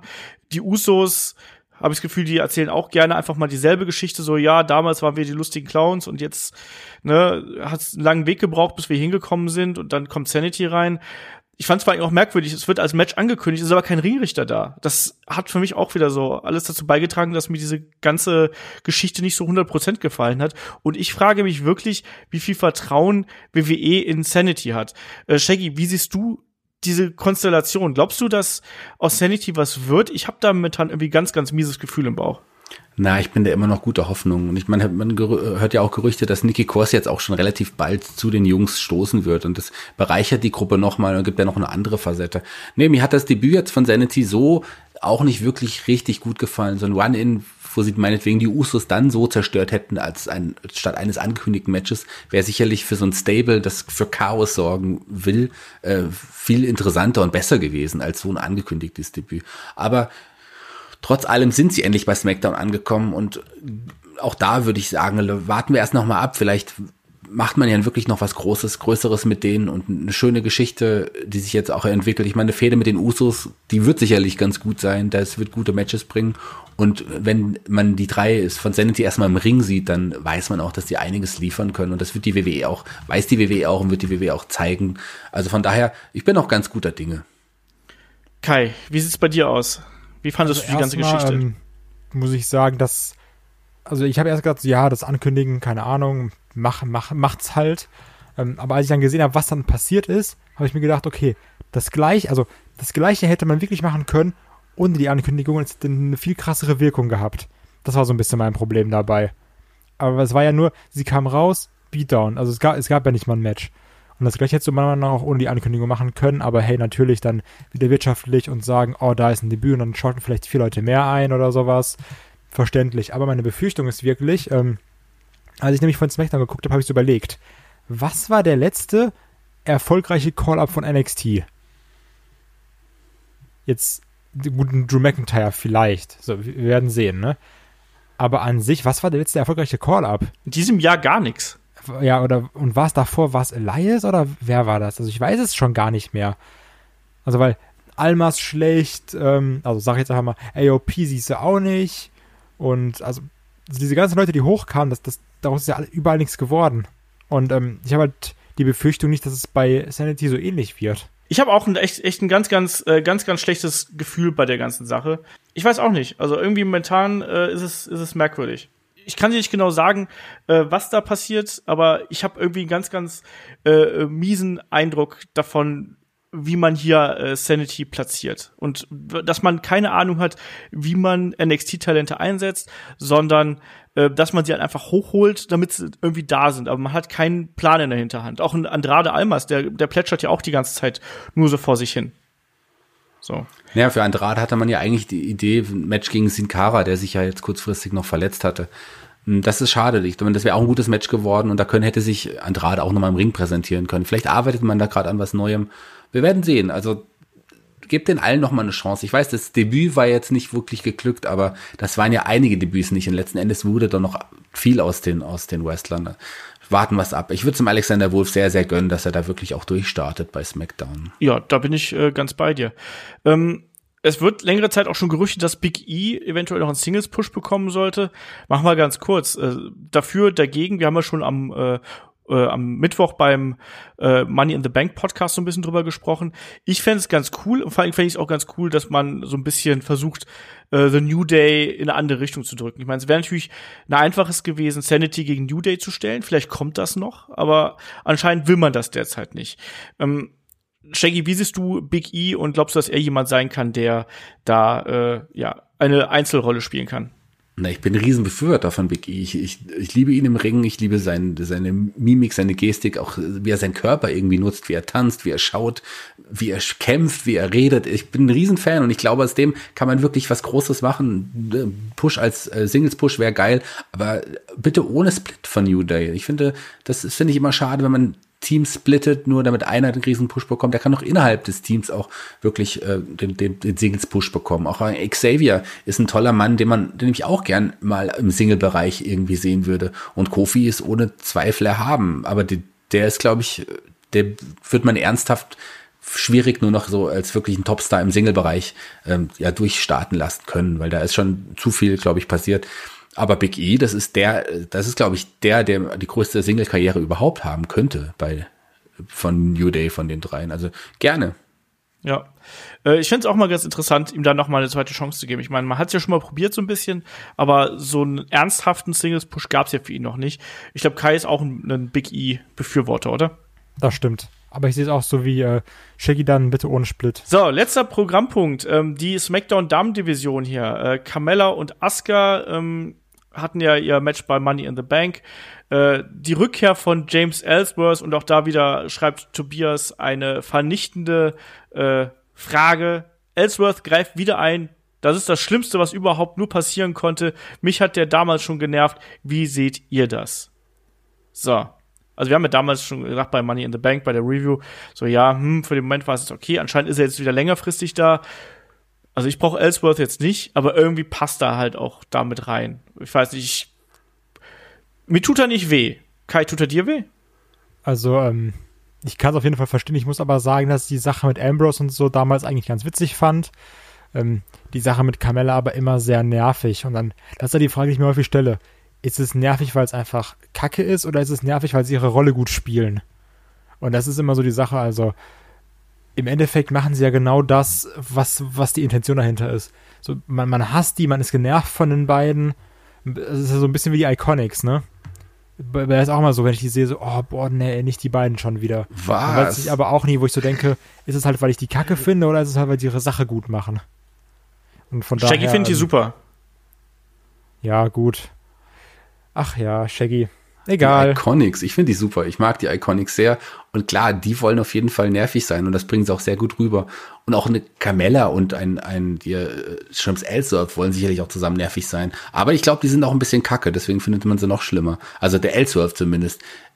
Die passt, trotz allem passt er irgendwie zu Carmella und die Geschichte hat es auch hergegeben, dass sie wieder da ist. Aber wenn er jetzt wirklich, wirklich langfristig oder wirklich Fulltime zurück ist auf Dauer, oh, weiß ich nicht. Ich habe mich jetzt schon nach nach zwei Sendungen wieder an ihm satt gesehen. Aber ich muss Tobi auch nochmal widersprechen, das ist nicht das Schlimmste, was überhaupt nur passieren konnte, denn das ist schon beim Money in the Bank passiert im Match mit äh, ähm, Jinder Mahal und Roman Reigns, denn das war das Schlimmste, was überhaupt passieren konnte. Das Ellsworth ist, ist vielleicht in den Top Ten. Aber wer weiß, vielleicht ist es auch, ist er auch nicht so lange da, weil aktuell passt es ja auch wieder. Ja, also deswegen, ich finde das okay. Ähm, offensichtlich geht ja das Programm mit den äh, Leuten da auch weiter. Ich kann damit leben. Ähm, ich würde mir nach wie vor wünschen, dass eine Becky Lynch auch noch in eine etwas äh, größere Position irgendwie angehoben wird. Ich finde, dass die derzeit so gut wieder ankommt wie schon lange nicht mehr bei den Fans. Würde ich mir wünschen, aber wahrscheinlich passiert es nicht. Man weiß es nicht. Ähm, dann würde ich sagen, sind wir aber auch jetzt eigentlich durch hier mit unserem äh, Rundown durch das aktuelle Programm. Es sei denn, einer von euch beiden äh, schreit jetzt noch, Olaf, darüber müssen wir sprechen. Stille. Boah, nee, weiß ich nicht. Ach, also ich freue mich halt über Rusev, ne? Da sollten Stimmt. wir noch drüber sprechen. Stimmt, ich habe Rusev vergessen. Ich habe aber schon geredet, dass Rusev noch ein Contender ist für AJ Styles. Stimmt, oh, wie bezeichnend, oder? Ich habe ich hab Rusev übersprungen, stimmt. Ähm, ja, was haltet ihr am davon? Rusev Day, Olaf. Ja, wirklich, ja. ja, es tut mir auch leid ein bisschen. Ähm, ja, was haltet ihr davon, dass Rusev, wie ich fand, ja vollkommen überraschend das Gauntlet-Match gewonnen hat und auf einmal Number One Contender auf den äh, Champion-Titel von AJ Styles. Es gab ja dann auch noch den Stare-Down im Anschluss und auch noch die, ja, eine Ohrfeige für Aiden English. Shaggy, du als äh, Rusev Day Befürworter und Aiden English Fan Number One, ähm, glaubst du, dass da äh, eine Krise zwischen Rusev und English bevorsteht? Ach nein, der Aiden English ist einfach nur ein bisschen aufmüpfig gewesen und wollte zeigen, dass sein Kollege, sein Freund ja das nicht nötig hat, irgendwie so Respekt zu bekunden, weil er im Endeffekt an Rusev Day dann auch Champion werden wird. Ich glaube, das war die Intention, die Aiden English hatte. Aber ich fand das eigentlich ganz cool, dass AJ dann noch rauskam und äh, ein Rusev nach seinem Sieg, der sah ja auch überrascht aus. Der war wahrscheinlich genauso überrascht wie wir, so wirkte er zumindest, weil das ist ja jetzt wirklich sein größtes ja, Single-Match, kann man sagen. Noch größer als das Flaggen-Match damals gegen John Cena. Und das war riesig, also wirklich. Zwinker. Ja, das war grauenhaft. Ich find's auch super. Also ich befürchte zwar, dass das nur so ein Strohfeuer sein wird, also auch da wieder Übergangsgegner und so, aber warum denn nicht? Also ich finde, da kann sich auch ein Rusev mal beweisen, dass er vielleicht dann doch äh, für die höheren Kartregionen gemacht ist, also nicht den Fans gegenüber beweisen, sondern dem äh, dem Booking Committee oder dem Office oder wer auch immer da äh, ein Auge drauf hat. Ich finde, das ist eine große Chance für Rusev und ich kann mich da äh, nicht beschweren. Ich sehe da nichts Negatives dran. So. Dann sind wir jetzt aber durch, oder? Also ich finde es super und freue mich auch auf den Kampf, weil ich glaube, dass die beiden echt einen guten Kampf abliefern können. Oder Kai? Das stimmt, ich sehe das auch so. Und ich meine, das ist ja das, was wir die ganze Zeit wollten. Endlich mal, dass Rusev dieses gewisse Spotlight bekommt. Und ähm, also was kann bei SmackDown größer sein als das Titel, also das Match um den Haupttitel. Also von daher, ich freue mich da sehr drauf. Ich muss aber echt sagen, ich finde es schade, dass wir in AJ Styles, auch bei zum Beispiel bei den Extreme Rules, dass wir das halt nie im Main Event sehen. Mhm. Das, das, das ist immer so, ja, das hat die sichere Bank für das gute Wrestling und dann das andere ist aber das Main Event und das, das nervt mich so ein bisschen.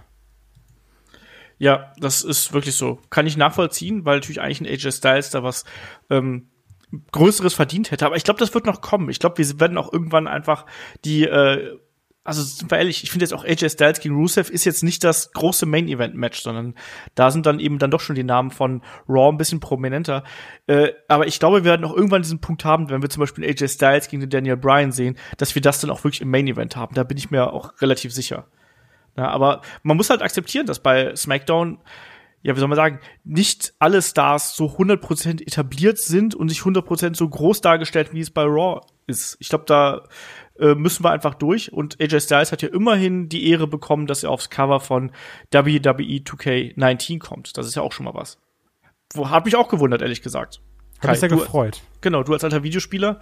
Äh, ja, das ist einfach AJ Styles, also wirklich. Ich, ich freue mich einfach über alles, was der Mann in der WWE erreicht. Und wenn du halt bedenkst, dass er erst, also du musst dir einfach mal irgendwie geben, dass er erst seit 2016 da ist, ne? Und das ist irgendwie keine Ahnung, wie viele Tage insgesamt irgendein Champion gewesen und jetzt nochmal auf dem Cover. Also das ist, ist einfach geil, wirklich. Ich freue mich da tierisch drüber. Ja, unterschreibe ich so. Und äh, dann würde ich sagen, machen wir weiter mit den Fragen. Da sind wieder jede Menge Fragen auch reingekommen. Ähm, Fragen wisst ihr, schickt ihr an fragen.headlock.de. Ansonsten äh, Twitter, YouTube, Instagram äh, oder wo uns sonst noch irgendwie erreichen könnt. Ich greife den ganzen Kram dann auf und ähm, pack die dann hier in den Podcast mit rein. Und zwar hat uns ja Fabian eine äh, relativ lange Mail geschrieben. Das beginnt mit ähm, äh, die Gerüchte um, über ein Comeback äh, von Rey Mysterio zur WWE halten sich ja hartnäckig. Ähm, er schreibt dann noch hier, äh, Ray selbst würde ja gerne in Form äh, Latin World Order mit Almas und äh, Sin Cara was machen. Wäre eine LWO sinnvoll nötig und würde es der WWE überhaupt etwas bringen, beziehungsweise hätte man mit Ray nicht einfach nur noch einen weiteren Wrestler im Roster, welchen man nach äh, kurzer Zeit wieder ohne Geschichte in der Bedeutungslosigkeit in der Midcard einsetzen würde. So, also quasi zweifacher Programmpunkt, einmal Latino World Order und einmal weiß man überhaupt, wie man ein Rey Mysterio einsetzt. Äh, Shaggy, Latino World Order ist ja eher so ein bisschen deine Baustelle, alte äh, WCW-Geschichte. Was würdest du davon halten? Ja, die Latino World Order habe ich ja damals geliebt, aber die hat ja einen ganz anderen Sinn. Da war es ja Eddie Guerrero, der die ganzen ja, Mexikaner zusammen äh, gruppiert hat, weil er das Gefühl hatte, er wird unterdrückt und ähm, die, hat, hat nach außen getragen, ja, wir alle, wir Mexikaner, ihr werden unterdrückt in der WWE. Ich glaube nicht, dass das passen würde. Also ein Andrade und ein Way, die könnte man gegeneinander stellen. Das wäre wär eine schöne Geschichte, das wäre ein schönes Match.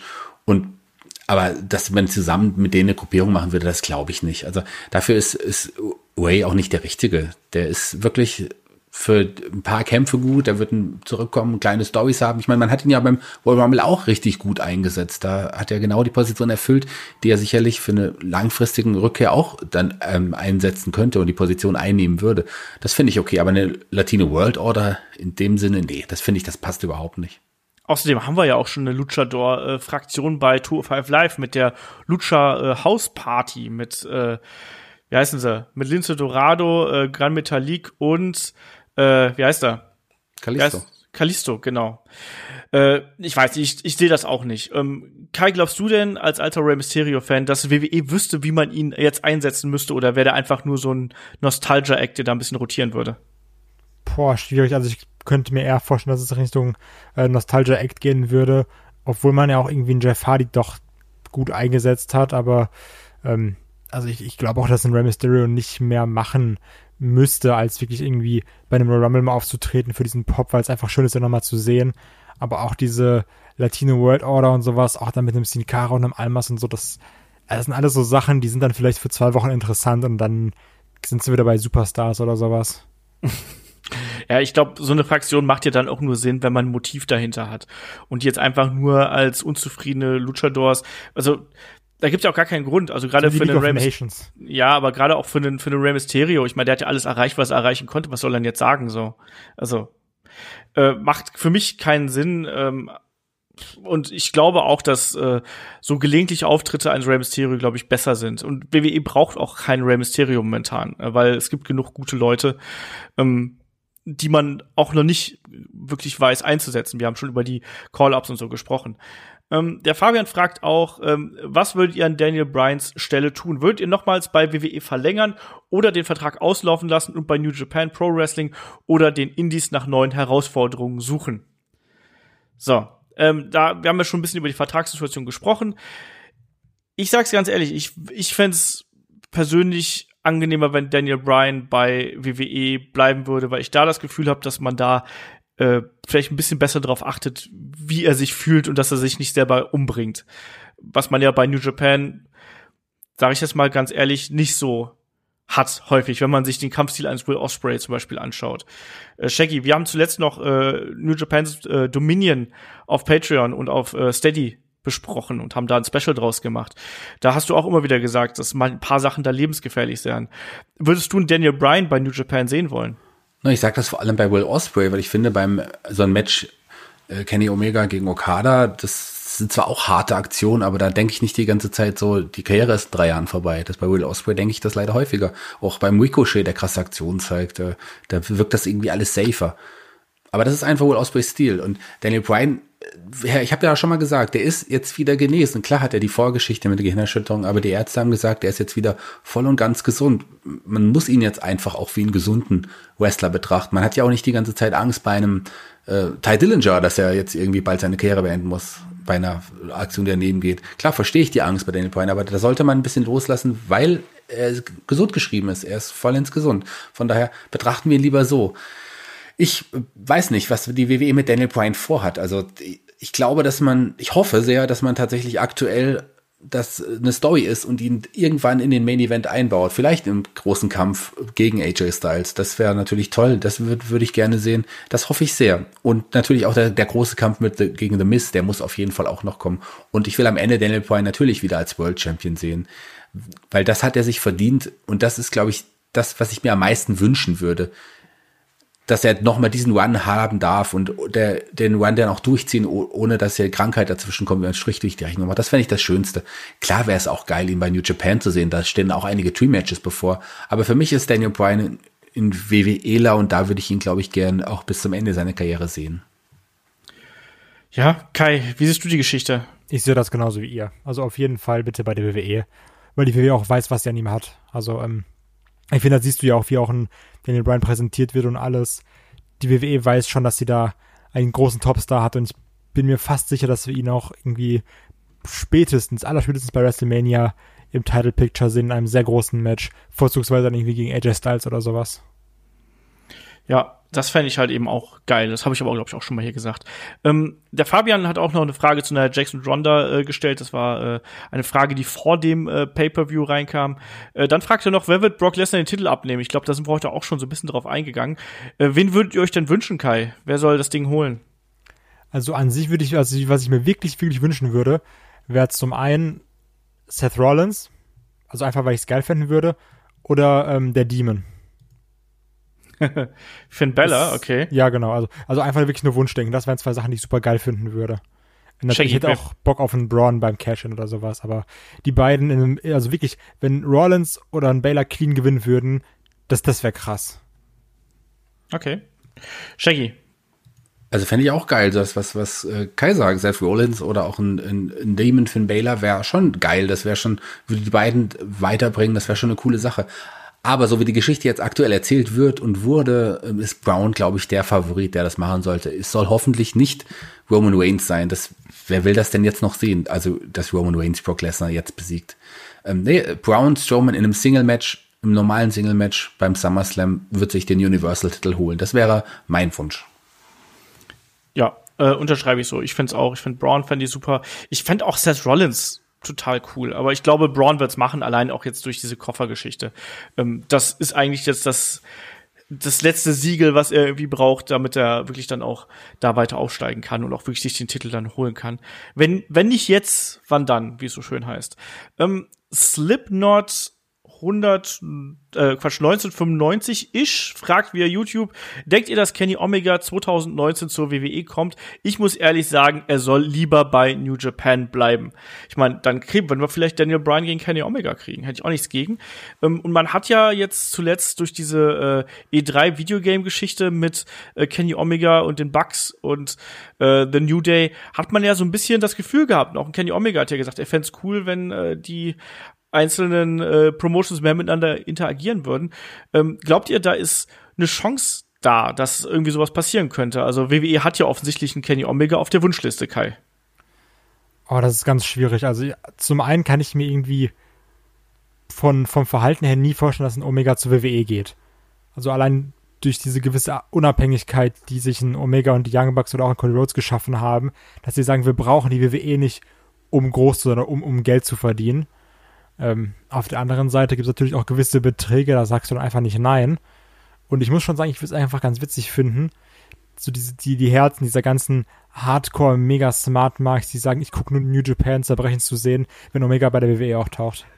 du bist ein böser Mensch. Ja, aber es macht Spaß. äh, Shaggy, wie siehst du das? Schwierig. Und ich glaube, meine Antwort ist jetzt anders als noch vor die Antwort vor einem halben Jahr gewesen wäre. Ähm, klar ist, ich glaube, Kenny Omega ist nicht nur auf der Wunschliste der WWE, ich glaube, der ist ganz, ganz oben auf der Wunschliste der WWE.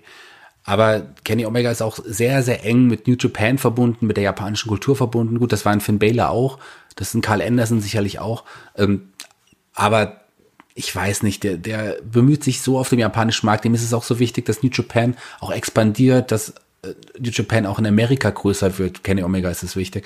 Und ich glaube, der ist ein wichtiges Puzzlestück, wenn nicht sogar das, das wichtigste Puzzlestück auf, zu der Geschichte der Expandierung auf dem amerikanischen Markt. Und New Japan wird den nicht so leicht ziehen lassen. Und ich glaube, in Kenny Omega, die jetzt auch gerade, dass man das Vertrauen in ihm wirklich so gesetzt hat, ihm diese lange, ja, zweijährige Geschichte wie er den, sich endlich den Titel geholt hat, auch gegeben hat.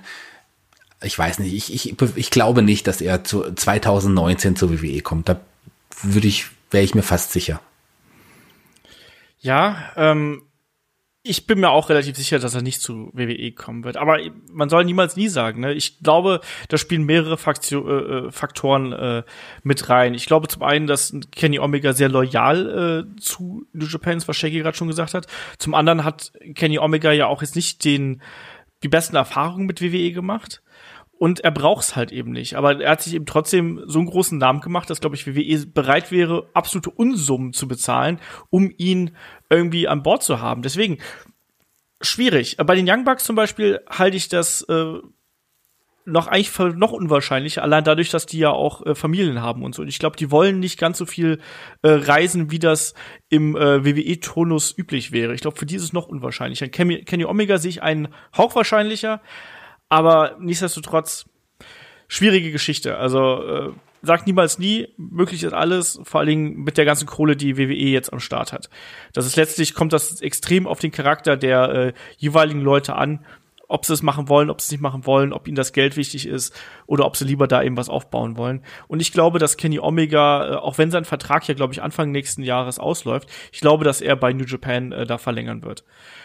So, machen wir weiter hier im äh, Turnus. Wir hatten noch eine Frage äh, von, na, wo ist es denn? Genau, von Dr. WWE, der hatte mich gefragt, äh, New Japan, Dominion und Best of Super, Super Juniors, passt gerade so schön hier in den äh, Blog rein. Habt ihr es gesehen und eure Meinung? So, ähm, ich weiß gar nicht, Kai, hast du was davon gesehen? Nee, gar nichts. Gar nichts. Mein Gott. Dann äh, bleibt wieder der Shaggy. Ich muss sagen, äh, beziehungsweise ich fragen erstmal an hier. Ich muss sagen, ich habe Best of Super Juniors habe ich nur das Finale geholt und fand es absolut fantastisch. Den Rest habe ich zeitlich nicht hingekriegt, hab's aber quasi ergebnistechnisch verfolgt und möchte da auch gerne noch einiges nachholen. Ähm, New Japan's Dominion, ich habe es gesagt, da haben wir ja eine äh, äh, Supporter äh, Review zugemacht, der Shaggy und ich, und das war eine richtig geile Veranstaltung und damit übergebe ich an Shaggy. Ja, im Grunde hast du alles genauso richtig gesagt, so wie ich es auch sagen würde. Ich habe auch beim Best of Super Juniors nur das Finale gesehen und da der, das, das Finale, also der Finaltag, aber das Finale schlechthin war wirklich einer der besten Kämpfe, ähm, die ich in dem Jahr definitiv gesehen habe. Und der Main Event von Dominion war sicherlich einer der besten Kämpfe aller Zeiten, die ich je gesehen habe. Ich fand den herausragend. Das, das ganze Dominion war super, das hat Spaß gemacht zu schauen. Also wenn ihr mehr dazu hören wollt, dann hört doch mal bei Patreon rein. Oder bei Steady, eins von beiden, genau. Oder bei Steady. Genau. Ähm, da haben wir auf jeden Fall darüber gesprochen. Dann äh, machen wir weiter. Der Wrestling fragt, ähm, nennt mal euren Traumgegner für Keith Lee, Tony Storm und Matt Riddle bei WWE. So, das lassen wir kurz sacken. Äh, Keith Lee, äh, ist ja schon mal so eine, so eine Geschichte. Ich habe die Frage, habe ich übrigens auch gestellt, weil der jetzt ja offiziell bei NXT vorgestellt worden ist. Ähm, bei, bei YouTube habe ich die Frage mal unter unser Video gepostet und es kam zweimal die Antwort Lars Sullivan. Und ich kann es oh nicht Gott. verstehen. Ich kann's, ich muss ehrlich sagen, ich kann es halt nicht verstehen, weil das irgendwie so das absolut gegensätzlichste äh, zu dem ist, was ja eigentlich NXT ausmacht. Aber äh, die Leute wollen offensichtlich eine Monsterfehde sehen. Ähm, ich weiß es nicht. Ich würde äh, so so Keith Lee noch mal gegen einen Ricochet fände ich geil. Ich finde glaube ich auch Keith Lee gegen einen äh, Seth Rollins total spannend. Oder Daniel Bryan. Also Rollins oder Daniel Bryan ist mir, mir gerade eingefallen. Ja, ähm, Shaggy, wen würdest du gegen Keith Lee sehen? Ja, oder Keith Lee gegen Samoa Joe wäre total interessant oder gegen gegen Rusev oder so. Das wäre auch, das wären auch gute gute Matches. Aber ich also ich fände es gegen Lars Sullivan tatsächlich auch gar nicht so uninteressant. Lars Sullivan ist ein, ein guter guter Big Man, der kann was klar wäre das auch spannend, dann, dann so ein Big Man gegen Lars Sullivan zu sehen, der alles andere als normaler Big Man ist, so wie Keith Lee das halt nun mal ist. Das wäre auch irgendwie interessant. Aber sicherlich wäre es nicht mein Traumgegner für Keith Lee im ersten Moment. Deswegen überrascht mich die Antwort schon. Aber so uninteressant fände ich es dann auch nicht. So, Tony Storm. Und da sage ich, ich würde die gerne gegen Sasha Banks sehen. Kai. Äh, gegen Charlotte. Gegen Charlotte oder gegen Asuka? Shaggy? Ich weiß auch nicht warum, aber ich würde sie ja auch gern gegen Sascha Banks sehen. Das war auch mein erster Gedanke. ich weiß nicht warum. Ähnliche Statur, ich weiß nicht. Ja, ich kann es auch nicht sagen. Das war also mein, mein spontaner, meine, meine spontane erste Intuition. Äh, vielleicht auch so von vom Einsatz der beiden, also vom Körpereinsatz, also im Sinne von, das sind auch beides zwei Frauen, die äh, extrem hart zu Werke gehen und auch so ähm, auch ihren Körper nicht schonen. Das fand ich auch bei Money in the Bank so krass, was äh, was Sascha da teilweise genommen hat. Naja. Äh, Matt Riddle bei WWE. Und da sage ich nur Daniel Bryan. So. Brock Lesnar. Beides geil. Also Matt Riddle ist äh, den, ich finde den unglaublich. Das ist ja einer meiner absoluten Fa Favoriten. Ich, ich, liebe den. Das ist ein total cooler Typ und das ist ein total ausgezeichneter äh, Wrestler aber auch bescheiden irgendwie, trotz allem. Äh, also die beiden Matches würde ich gerne sehen und im Grunde würde ich Matt, Matt Riddle gegen, gegen jeden sehen wollen. Ich glaube auch, ein, was ich noch mal gerne sehen würde, wäre ein Match gegen Alistair Black. Oh, das wollte ich auch gerade sagen, das stimmt. Das ist, glaube ich, auch fantastisch. Ähm, der Wrestling-Fan fragt noch, ähm, hattet ihr schon mal überlegt, mit Wrestling aufzuhören? Ich habe ja noch nie mit Wrestling angefangen eigentlich. Aber ich glaube, mit Wrestling schauen natürlich. Ähm, nein, habe ich noch nie. Kai, du? Also hier, ich glaube, jeder hatte mal irgendwie so eine Phase, wo er es dann irgendwie weniger verfolgt hat. Zum Beispiel bei mir war das irgendwann mal zwei, ich weiß gar nicht, irgendwie komischerweise 2013 oder so, irgendwann war das kurz, oder 2012 einmal, ich, ich weiß es nicht. Zu so einer ganz komischen Zeit. Ähm, aber seitdem bin ich auch konstant dabei und wir haben es ja auch schon mal gesagt, das ist auch im Moment also so präsent, ähm, dass man auch so viel unnützes Wissen darüber hat, das wäre verschenkt, wenn man jetzt aufhören würde. Shaggy. Ähm, naja, ich also ich hab, würde, glaube ich, ich habe ja schon mal gesagt, wahrscheinlich müsste ich, müsste ich sterben, um komplett aufzuhören, mit Wrestling zu schauen. Ich habe tatsächlich mal aufgehört, mit Wrestling zu trainieren. Ich habe ja auch wirklich mal Wrestling trainiert, ein paar Monate lang. Das war aber schon 99 in Berlin damals. Ähm, da hatte ich gesagt, okay, ich höre auf jeden Fall damit auf, das ist viel zu viel für mich, das ist viel zu hart, das schaffe ich nicht. Aber so Wrestling aufhören zu schauen, nein. Also klar gibt es Phasen, wo man weniger Zeit hat, weniger Lust hat, da reduziert man es einfach, aber komplett aufhören würde ich nicht. Ja. Ähm, dann fragt der Wrestling-Fan noch, ähm, Tour of Five Live wird zwar vom Produkt her immer besser, aber wirklich äh, besser werden die Zuschauerzahlen und die Reaktion nicht. Was kann man tun? Tja, gute Frage. Ich weiß es ehrlich gesagt auch nicht. Also das Produkt ist eigentlich gut. Ähm, vielleicht fehlen tatsächlich immer noch so ein bisschen die äh, charismatischen Aushängeschilder irgendwie. Ähm, um wirklich diese komplette Division die Show zu tragen. Ich weiß es nicht. Ich hab, muss ganz ehrlich sagen, ich habe Tour 5 Live auch zuletzt sehr, sehr beiläufig verfolgt, ähm, weil mich einfach da vieles von den Figuren her nicht anspricht, auch wenn das Wrestling toll ist. Ich weiß es nicht. Ich habe dann eher das Gefühl, dass ich mir dann lieber eine Show von Progress anschauen möchte oder von, äh, ich weiß nicht, von New Japan, wenn ich irgendwas anderes sehen will, wenn ich irgendwie einen anderen Stil sehen will. Ich hab dieses Cruiserweight, ja, diese Cruiserweight-Division bei WWE, die hat mich noch nicht erreicht, muss ich ganz ehrlich sagen. Und WWE hat es noch nicht geschafft, mir die so nah zu bringen, dass ich das einschalten muss. Äh, Shaggy, wie ist das bei dir? No, ich finde es aktuell ganz interessant, muss ich sagen. Ich mag ja einen Tugulak, der spielt eine ganz gute Rolle. Hideo Itami wird gerade wieder aufgebaut. Und äh, ein Leo Rush wird nächste Woche debütieren. Also da passiert schon auch einiges. Und ich weiß noch nicht, ob die WWE jetzt aktuell so so unzufrieden damit ist. Klar sind die ähm, Einschlagquoten auf dem Network jetzt nicht die höchsten bei Tour 5 Live, aber auf der anderen Seite investiert man jetzt auch nicht so viel Money darin und es ist eine zusätzliche Bereicherung und ein paar Fans hat's ja auch. Aber ist euch eigentlich aufgefallen, dass man in der letzten Zeit die Tour 5 Live eigentlich nicht mehr bei War und auch nicht beim Großereignis jetzt ein, eingebaut hat? Also bei War waren sie auch nicht mehr, dabei. Ne? Also das hatten wir, glaube ich, letztes Mal schon mal, hat der Olaf irgendwie angemerkt, ähm, dass sie auch bei dem Main Event, ach, bei dem Pay-Per-View nicht dabei waren. Und was ich halt sagen muss, ist, ähm, jetzt gerade was so die, die Sache in der Halle angeht, da sitzen halt viele Leute, also da sitzen keine Leute, die sagen, ich habe jetzt Bock auf Tour 5 Live, sondern sitzen da, weil es halt nach SmackDown getaped wird und so die anderen gehen einfach und die anderen sagen so, okay, nehme ich es halt mit, wenn ich eh schon mal hier bin. Also so, ja. ist halt umsonst. Dann, dann nehme ich es natürlich mit. Aber die wenigsten sitzen da jetzt und sagen, boah, ich bin jetzt hier, weil ich unbedingt Tour 5 Live sehen möchte. Ich glaube, wenn du jetzt irgendwie in einer keine Ahnung, Halle wärst, wo du sagst, okay, hier wird heute Tour 5 live getaped, fünf Folgen oder sowas. Und hier kommen jetzt die Leute, die wirklich da Bock drauf haben, in so einer Anfang NXT-Halle oder sowas, dann wäre auch, glaube ich, eine bessere Stimmung, aber ist was anderes, ne? Ja, auf jeden Fall. Also ich sehe es halt auch als Problem, dass das immer noch so ein bisschen Beiwerk einfach ist und dadurch von vielen auch gar nicht so für, äh, für voll genommen wird. Das äh, schadet natürlich dem dem Produkt auch so ein bisschen und der Euphorie für das Produkt. Also ich finde, man hat es aber auch trotzdem noch nicht richtig geschafft, dem ganzen Ding so eine eigene Identität zu geben. Also weder, äh, also weder von den Charakteren her, aber auch nicht von der Art und Weise, wie man das Produkt an sich präsentiert. Also irgendwie macht man da was falsch. Ich kann dir nicht genau sagen, was, weil eigentlich so vom inneren Geschehen her ist das gut, aber irgendwas macht man da falsch, um das zu verkaufen, um es einfach mal so zu sagen. Ähm, der Volker fragt, ähm, was sagt ihr zu der Ansetzung Adam Cole gegen Walter bei Evolve um die NXT North American Championship? Haben wir heute schon kurz drüber gesprochen, deswegen handeln wir es ganz kurz ab. Ich finde es absolut crazy und finde es ist aber zugleich mega cool, einfach mal zu sehen, was aktuell so äh, ja im Wrestling-Geschäft möglich ist.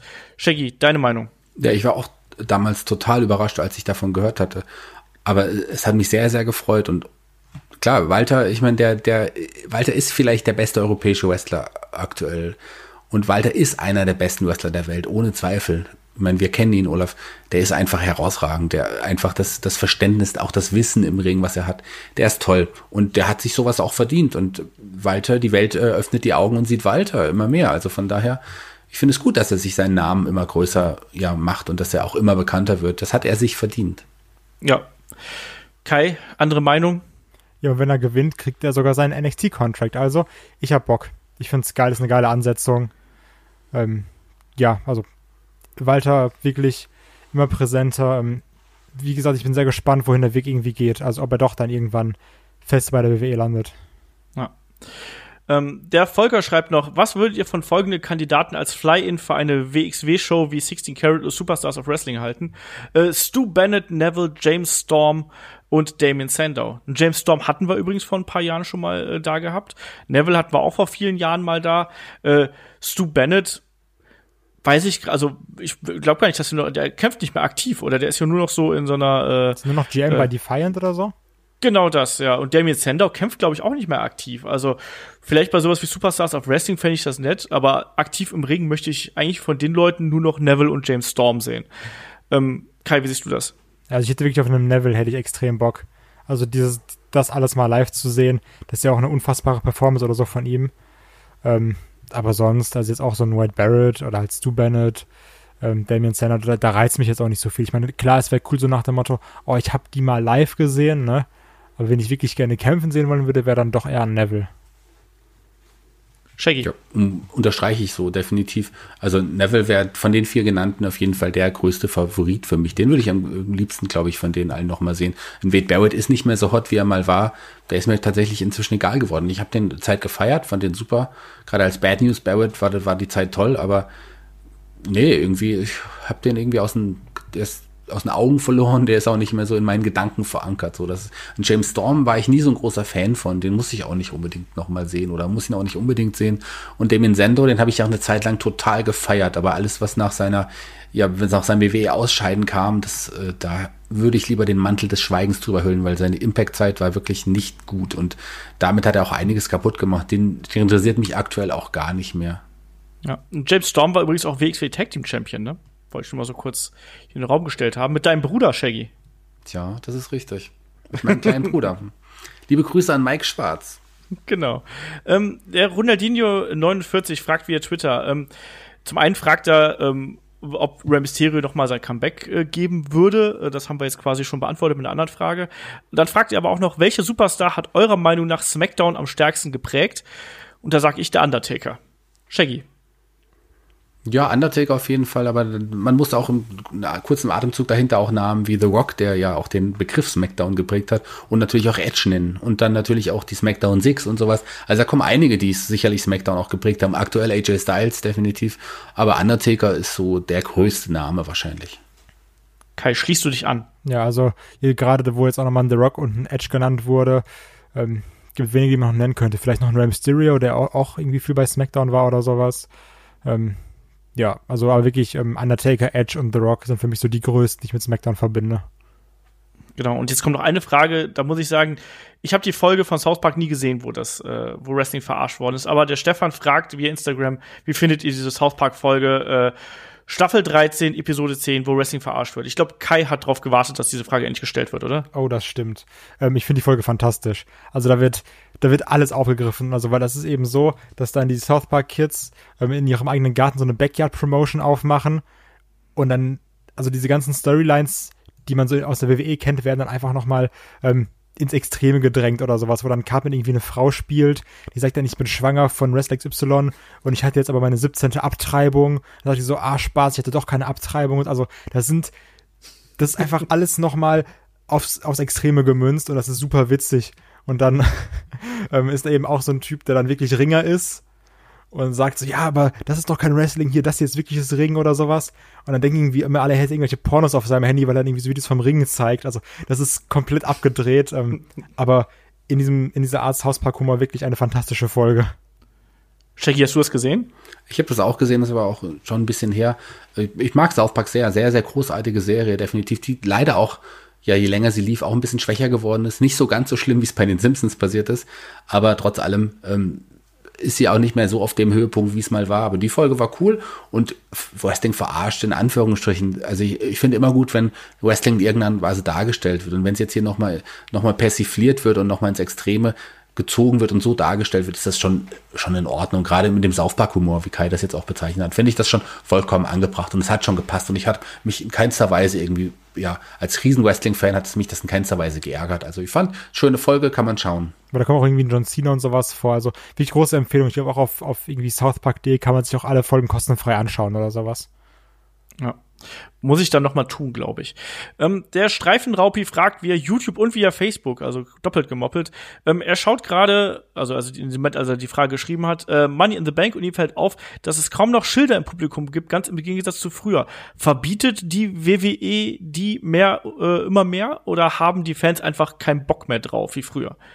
Also, warum sollte WWE die verbieten? Es sei denn, da ist halt wirklich irgendwas Schlimmes drauf oder irgendwas. Es gab ja diverse Schilder, die mal verboten worden sind, aber dass WWE generell Schilder verbieten würde, so ist es ja auch nicht. Ich glaube, die Fans haben einfach keinen Bock drauf, sondern es geht eher darum, heutzutage äh, drückt man ja auch seinen Support für Superstars auf eine andere Art und Weise aus. Also ich meine, es gibt ja noch diese Schilder, die man häufiger mal hat, diese äh, DIN A4-Dinger eigentlich, ähm, wo dann, keine Ahnung, bei Johnny Gargano und den äh, Cesaro Section und wie sie nicht alle heißen, hat man das ja ganz oft gehabt. Ähm, aber heutzutage, glaube ich, ist es einfach so, dass viele sagen, okay, dann statt ein Schild mitzunehmen, poste ich halt hinterher lieber einen coolen Tweet oder irgendwie ein Instagram-Posting äh, oder sonst irgendwas. Das ist zwar ein bisschen doof, aber ich glaube, dass es für das Erlebnis in der Halle, glaube ich, durchaus okay. Es sieht halt nicht ganz so schön aus. Ich weiß ja nicht. Ähm, Kai, wie siehst du das mit den Schildern? Du warst jetzt ja zuletzt äh, viel unterwegs. Hast du es vermisst, dass die Leute Schilder ins Gesicht gehalten haben? Also das, das ist genau die Sache. Also mir ist es auch aufgefallen, auch schon irgendwie, als ich ähm, also auch wenn man Sachen live guckt oder sowas. Ich muss aber auch sagen, ähm, dass es doch, glaube ich, schon eher nervig ist, wenn vor dir jemand ist, der ein Schild hochhält. Also dann, dann finde ich es doch eher gut, dass dann heutzutage irgendwie Sympathien mit Chance oder sowas ausgedrückt werden, als durch irgendwie Schilder oder sowas, weil gerade wenn du noch auf diesem, auf diesem Floor, äh, Ground Level bist und dann überall Schilder sind, du siehst halt nichts, ne? Von daher finde ich es eher gut, so wie es jetzt ist und dann hast du mal so ein irgendwie I'm with Stupid Schild oder diese komischen großen Köpfe, die da immer ausgedruckt werden. Ähm, ich finde das dann doch schon so besser, wie es heutzutage ist. Shaggy, ja, ich glaube auch die Zeiten sind rum. Ich meine, du hast das äh, sehr schön beschrieben, Olaf. Ich glaube, die Zeiten sind wirklich rum für Schilder. Es gibt ja ab und an noch Schilder, aber hauptsächlich sind das dann Kinder, die die noch Schilder basteln dann so richtig. Von daher gut, es gibt aber auch Schilder, die die WWE selber herstellt und Publikum verteilt, wie die äh, Johnny Gargano, äh, ja, Smileys oder Emojis irgendwie. Ich glaube, oder, oder ist es vielleicht auch ein Johnny Gargano Fanclub, der das macht. Ich weiß es nicht, aber die sind ja auch immer gezielt dann an den richtigen Stellen. Also die Zeiten sind einfach rum. In der Attitude Era in der Phase gab es extrem viele Schilder, aber ansonsten brauchen wir die auch nicht mehr sehen. Aber meine Frage an euch, ähm, habt ihr schon mal ein Wrestling-Schild gebastelt bei einer Wrestling-Veranstaltung? Habt ihr schon mal so ein Schild gehabt? Ich hatte nämlich schon eins. Ich hatte noch keins. Ich auch nicht. Ich habe das immer gehasst und ich bin auch äh, handwerklich und bastlerisch äh, absolute Niete. Also von daher. Ich hatte ein Schild tatsächlich, ich hatte das auch mitgebracht. Es gab früher bei den WWE-Veranstaltungen, hat Power Wrestling nebenher immer noch so Fanfeste veranstaltet. Und da gab es immer noch so einen Sign-Contest. Und das beste Schild hatte damals auch Abos gewonnen und DVDs von der WWE und sowas. Und WWE-Magazin und Power Wrestling-Magazin. Und ich hatte damals mit meinem Schild tatsächlich ein Halbjahres-Abo vom Power Wrestling gewonnen. Und habe das Schild dann ganz stolz hochgehalten. Da habe ich mich gefreut. Wollt ihr wissen, was auf meinem Schild stand? Da stand ganz groß drauf, I hate Christian Bruns. Wunderschön. Kein Wunder, dass du damit gewonnen hast. Kein Wunder, gell? Ja. Ähm, der Paul fragt per Mail, ähm, nennt ihr es eigentlich Divas Division oder Women's Division? Für ihn persönlich sind äh, die meisten Damen im Roster eigentlich Diven. Also bei mir ist es, ist es die Women's Division. Hat ein bisschen gebraucht, bis man sich irgendwie umgestellt hat, aber ich finde es eigentlich auch äh, die bessere und präzisere Bezeichnung. Ähm, deswegen, und ich finde auch nicht, dass 90 Prozent, das schreibt er hier, 90 Prozent äh, Diven bei WWE sind. Das sehe ich auch überhaupt nicht so. Ähm, Shaggy, deine Meinung? Du hast alles gesagt, da muss ich nicht mehr hinzufügen. Okay. Kai, möchtest du irgendwas dazu sagen? Also ich habe es noch ab und an Diven Division genannt, aber es ist auch so, dass man hier wirklich bei Headlock, äh, wenn man Diven Division sagt, auch abgemahnt wird, schriftlich von Olaf und sagt, das ist jetzt der erste Strike und beim zweiten kannst du gucken, ob du nochmal hier mitmachst oder ob irgendwie dann woanders mit podcastest. Also da greift der Olaf auch durch und hat da die Sehr Zügel gut. in der Hand. Die einzige Divas-Division gibt es ja eigentlich noch bei Headlock. Genau. Und da führe ich die Divas-Division an. Genau, mit diesem Butterfly-Belt. du hast ich gesagt, du sollst das nicht verraten. Ihr seid die Divas-Division. So, dann sind wir mit den ganzen äh, echten Fragen durch. Ähm, wir haben noch ein paar äh, andere Geschichten hier. Der Fabian hatte auch mal so äh, eine Schnellantworterunde, sprich, ähm, ich sage einen Begriff und ihr müsst das erste sagen, irgendwie die erste schnelle Erklärung ausstoßen, die euch dazu einfällt. Er hat es die Schnellantworterunde genannt. Fangen wir an. Doink der Clown, Kai. Angst. Ein zweiter Clown. Gipsarm. Das Ravens Flockkai. Gar nichts. ähm, Hammer, nein. Whis, nein. Natürlich, also ganz ehrlich, Stevie Richards, das ist so, das ist, ich bin Stevie Richards Fan. Der war ja das wichtigste Mitglied im Flock oder im, im Nest. Ich denke da so erste Reihe Tickets zu jeder West WCW Veranstaltung. So, jetzt kommt was, da freut sich Kai drüber. CM Punk. Money in the Bank 2011. Anführer der echten Divas-Division. ähm, Cult of Personality. Ähm, der One-Two-Three-Kid. Home-Video darf ich jetzt nicht sagen, oder? Hast du doch damit eigentlich schon. Das stimmt. Dann sage ich Home-Video. Ähm, Shaggy. Ja, der unglaubliche Sieg über Razor Ramon, das war ein Highlight. Ja, und damit ich was anderes sage, sage ich, das äh, Match gegen Hakushi damals war auch sehr, sehr gut. Ähm, Pete Bouncer. Oberkörperfrei. Pete Bouncer ist immer oberkörperfrei. Ähm, der Peter ist einer der nettesten Menschen, die ich im Wrestling-Business kenne. Ähm, Shotgun Star, würde ich einfach mal sagen. Ähm, WXW. Liebe. Und Alkohol.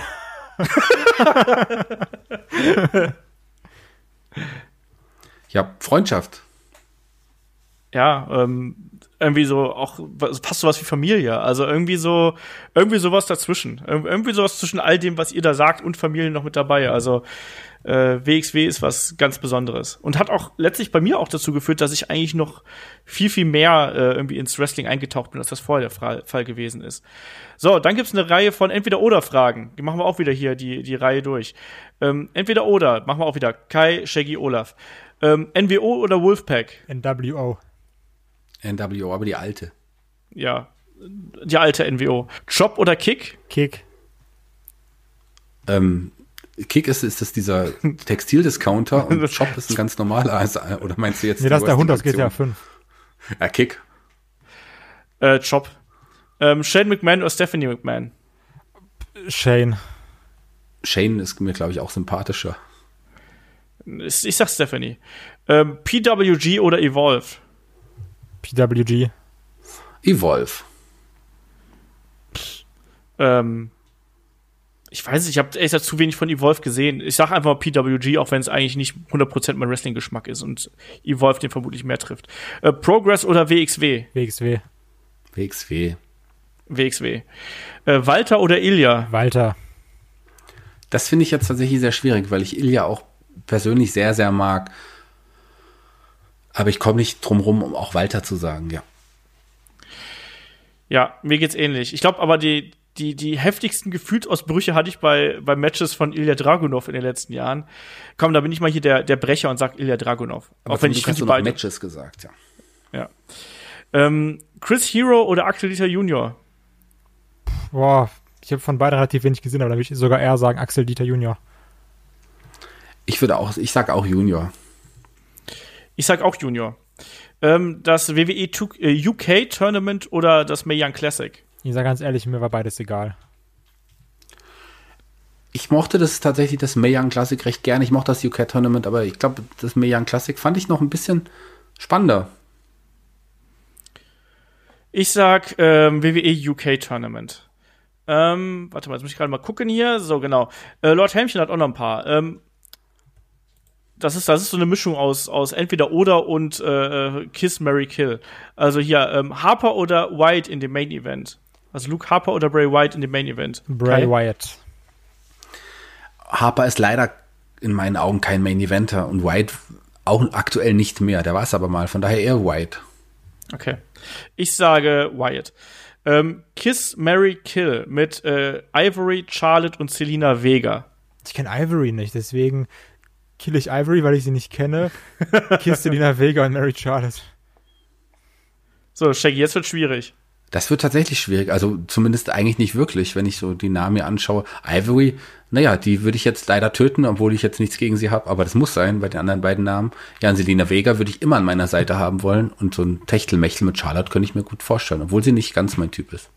Du würdest also Selina Vega heiraten? Na klar würde ich Selina Vega heiraten. Das würde ich jetzt ja. auch laut rufen, wenn meine Freundin noch im Zimmer wäre. ich glaube, ich würde auch eher Selina Vega heiraten und. Geht äh, nicht, die ist schon vergeben, Olaf.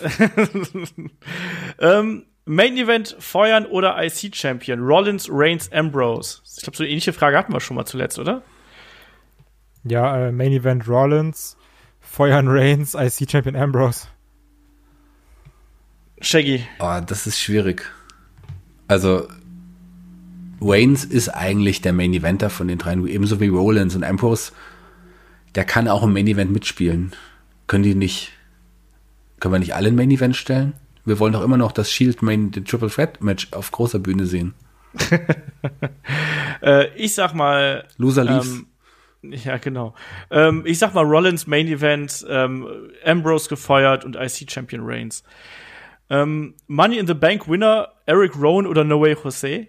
No ich weiß nicht genau, wie, wieso, aber ja. Einfach nur, um diesen Tanz beim Cashen zu sehen mit dieser Kongo-Line. das, das dauert halt dann, aber bis er dann wirklich eincasht, wenn er mit allen zum Ring läuft. Aber ich bin auch für No Way Jose. Ähm, ich fände auch No Way Jose irgendwie lustig. Ähm, Alexa oder Becky daten? Äh, Becky. Auch Becky, ganz klar. Becky ist auch eine sehr, sehr schöne Frau. Alexa auch, aber ist nicht ganz mein Typ und ist auch eher Olafs Größe. Die sind doch beide klein. Äh, ich würde auch eher Becky daten. Ähm, ansonsten, wenn ihr da draußen Fragen habt, wisst ihr fragen.headlock.de. Wenn ihr uns unterstützen möchtet, geht auf Patreon oder Steady, ähm, beides mit äh, slash headlock.de findet ihr uns. Ähm, da gibt's jede Menge, inzwischen weit über 50 äh, Podcasts, die ihr euch noch reinziehen könnt. Äh, nächste Woche geht's dann hier weiter, also, also zum Wochenende mit äh, Wrestlern in Filmen. Also da wird äh, fröhlich durch äh, Hollywood gesprungen und wahrscheinlich auch durch alle möglichen anderen seltsamen Geschichten. Also ich freue mich schon auf die Zahnfee und ich weiß nicht, was uns da noch alles so einfallen wird. Rocky 3, glaube ich, war es, oder? Thunderlips? Äh, ich glaube, es war Rocky 3. Ja, ihr seht, wir sind top vorbereitet für die nächste Ausgabe, wenn es dann um Wrestling-Film geht. Wir freuen uns drauf und äh, ihr seid hoffentlich auch wieder mit dabei nächsten Sonntag. Bis dahin, macht's gut, tschüss. Tschüss. Auf Wiedersehen.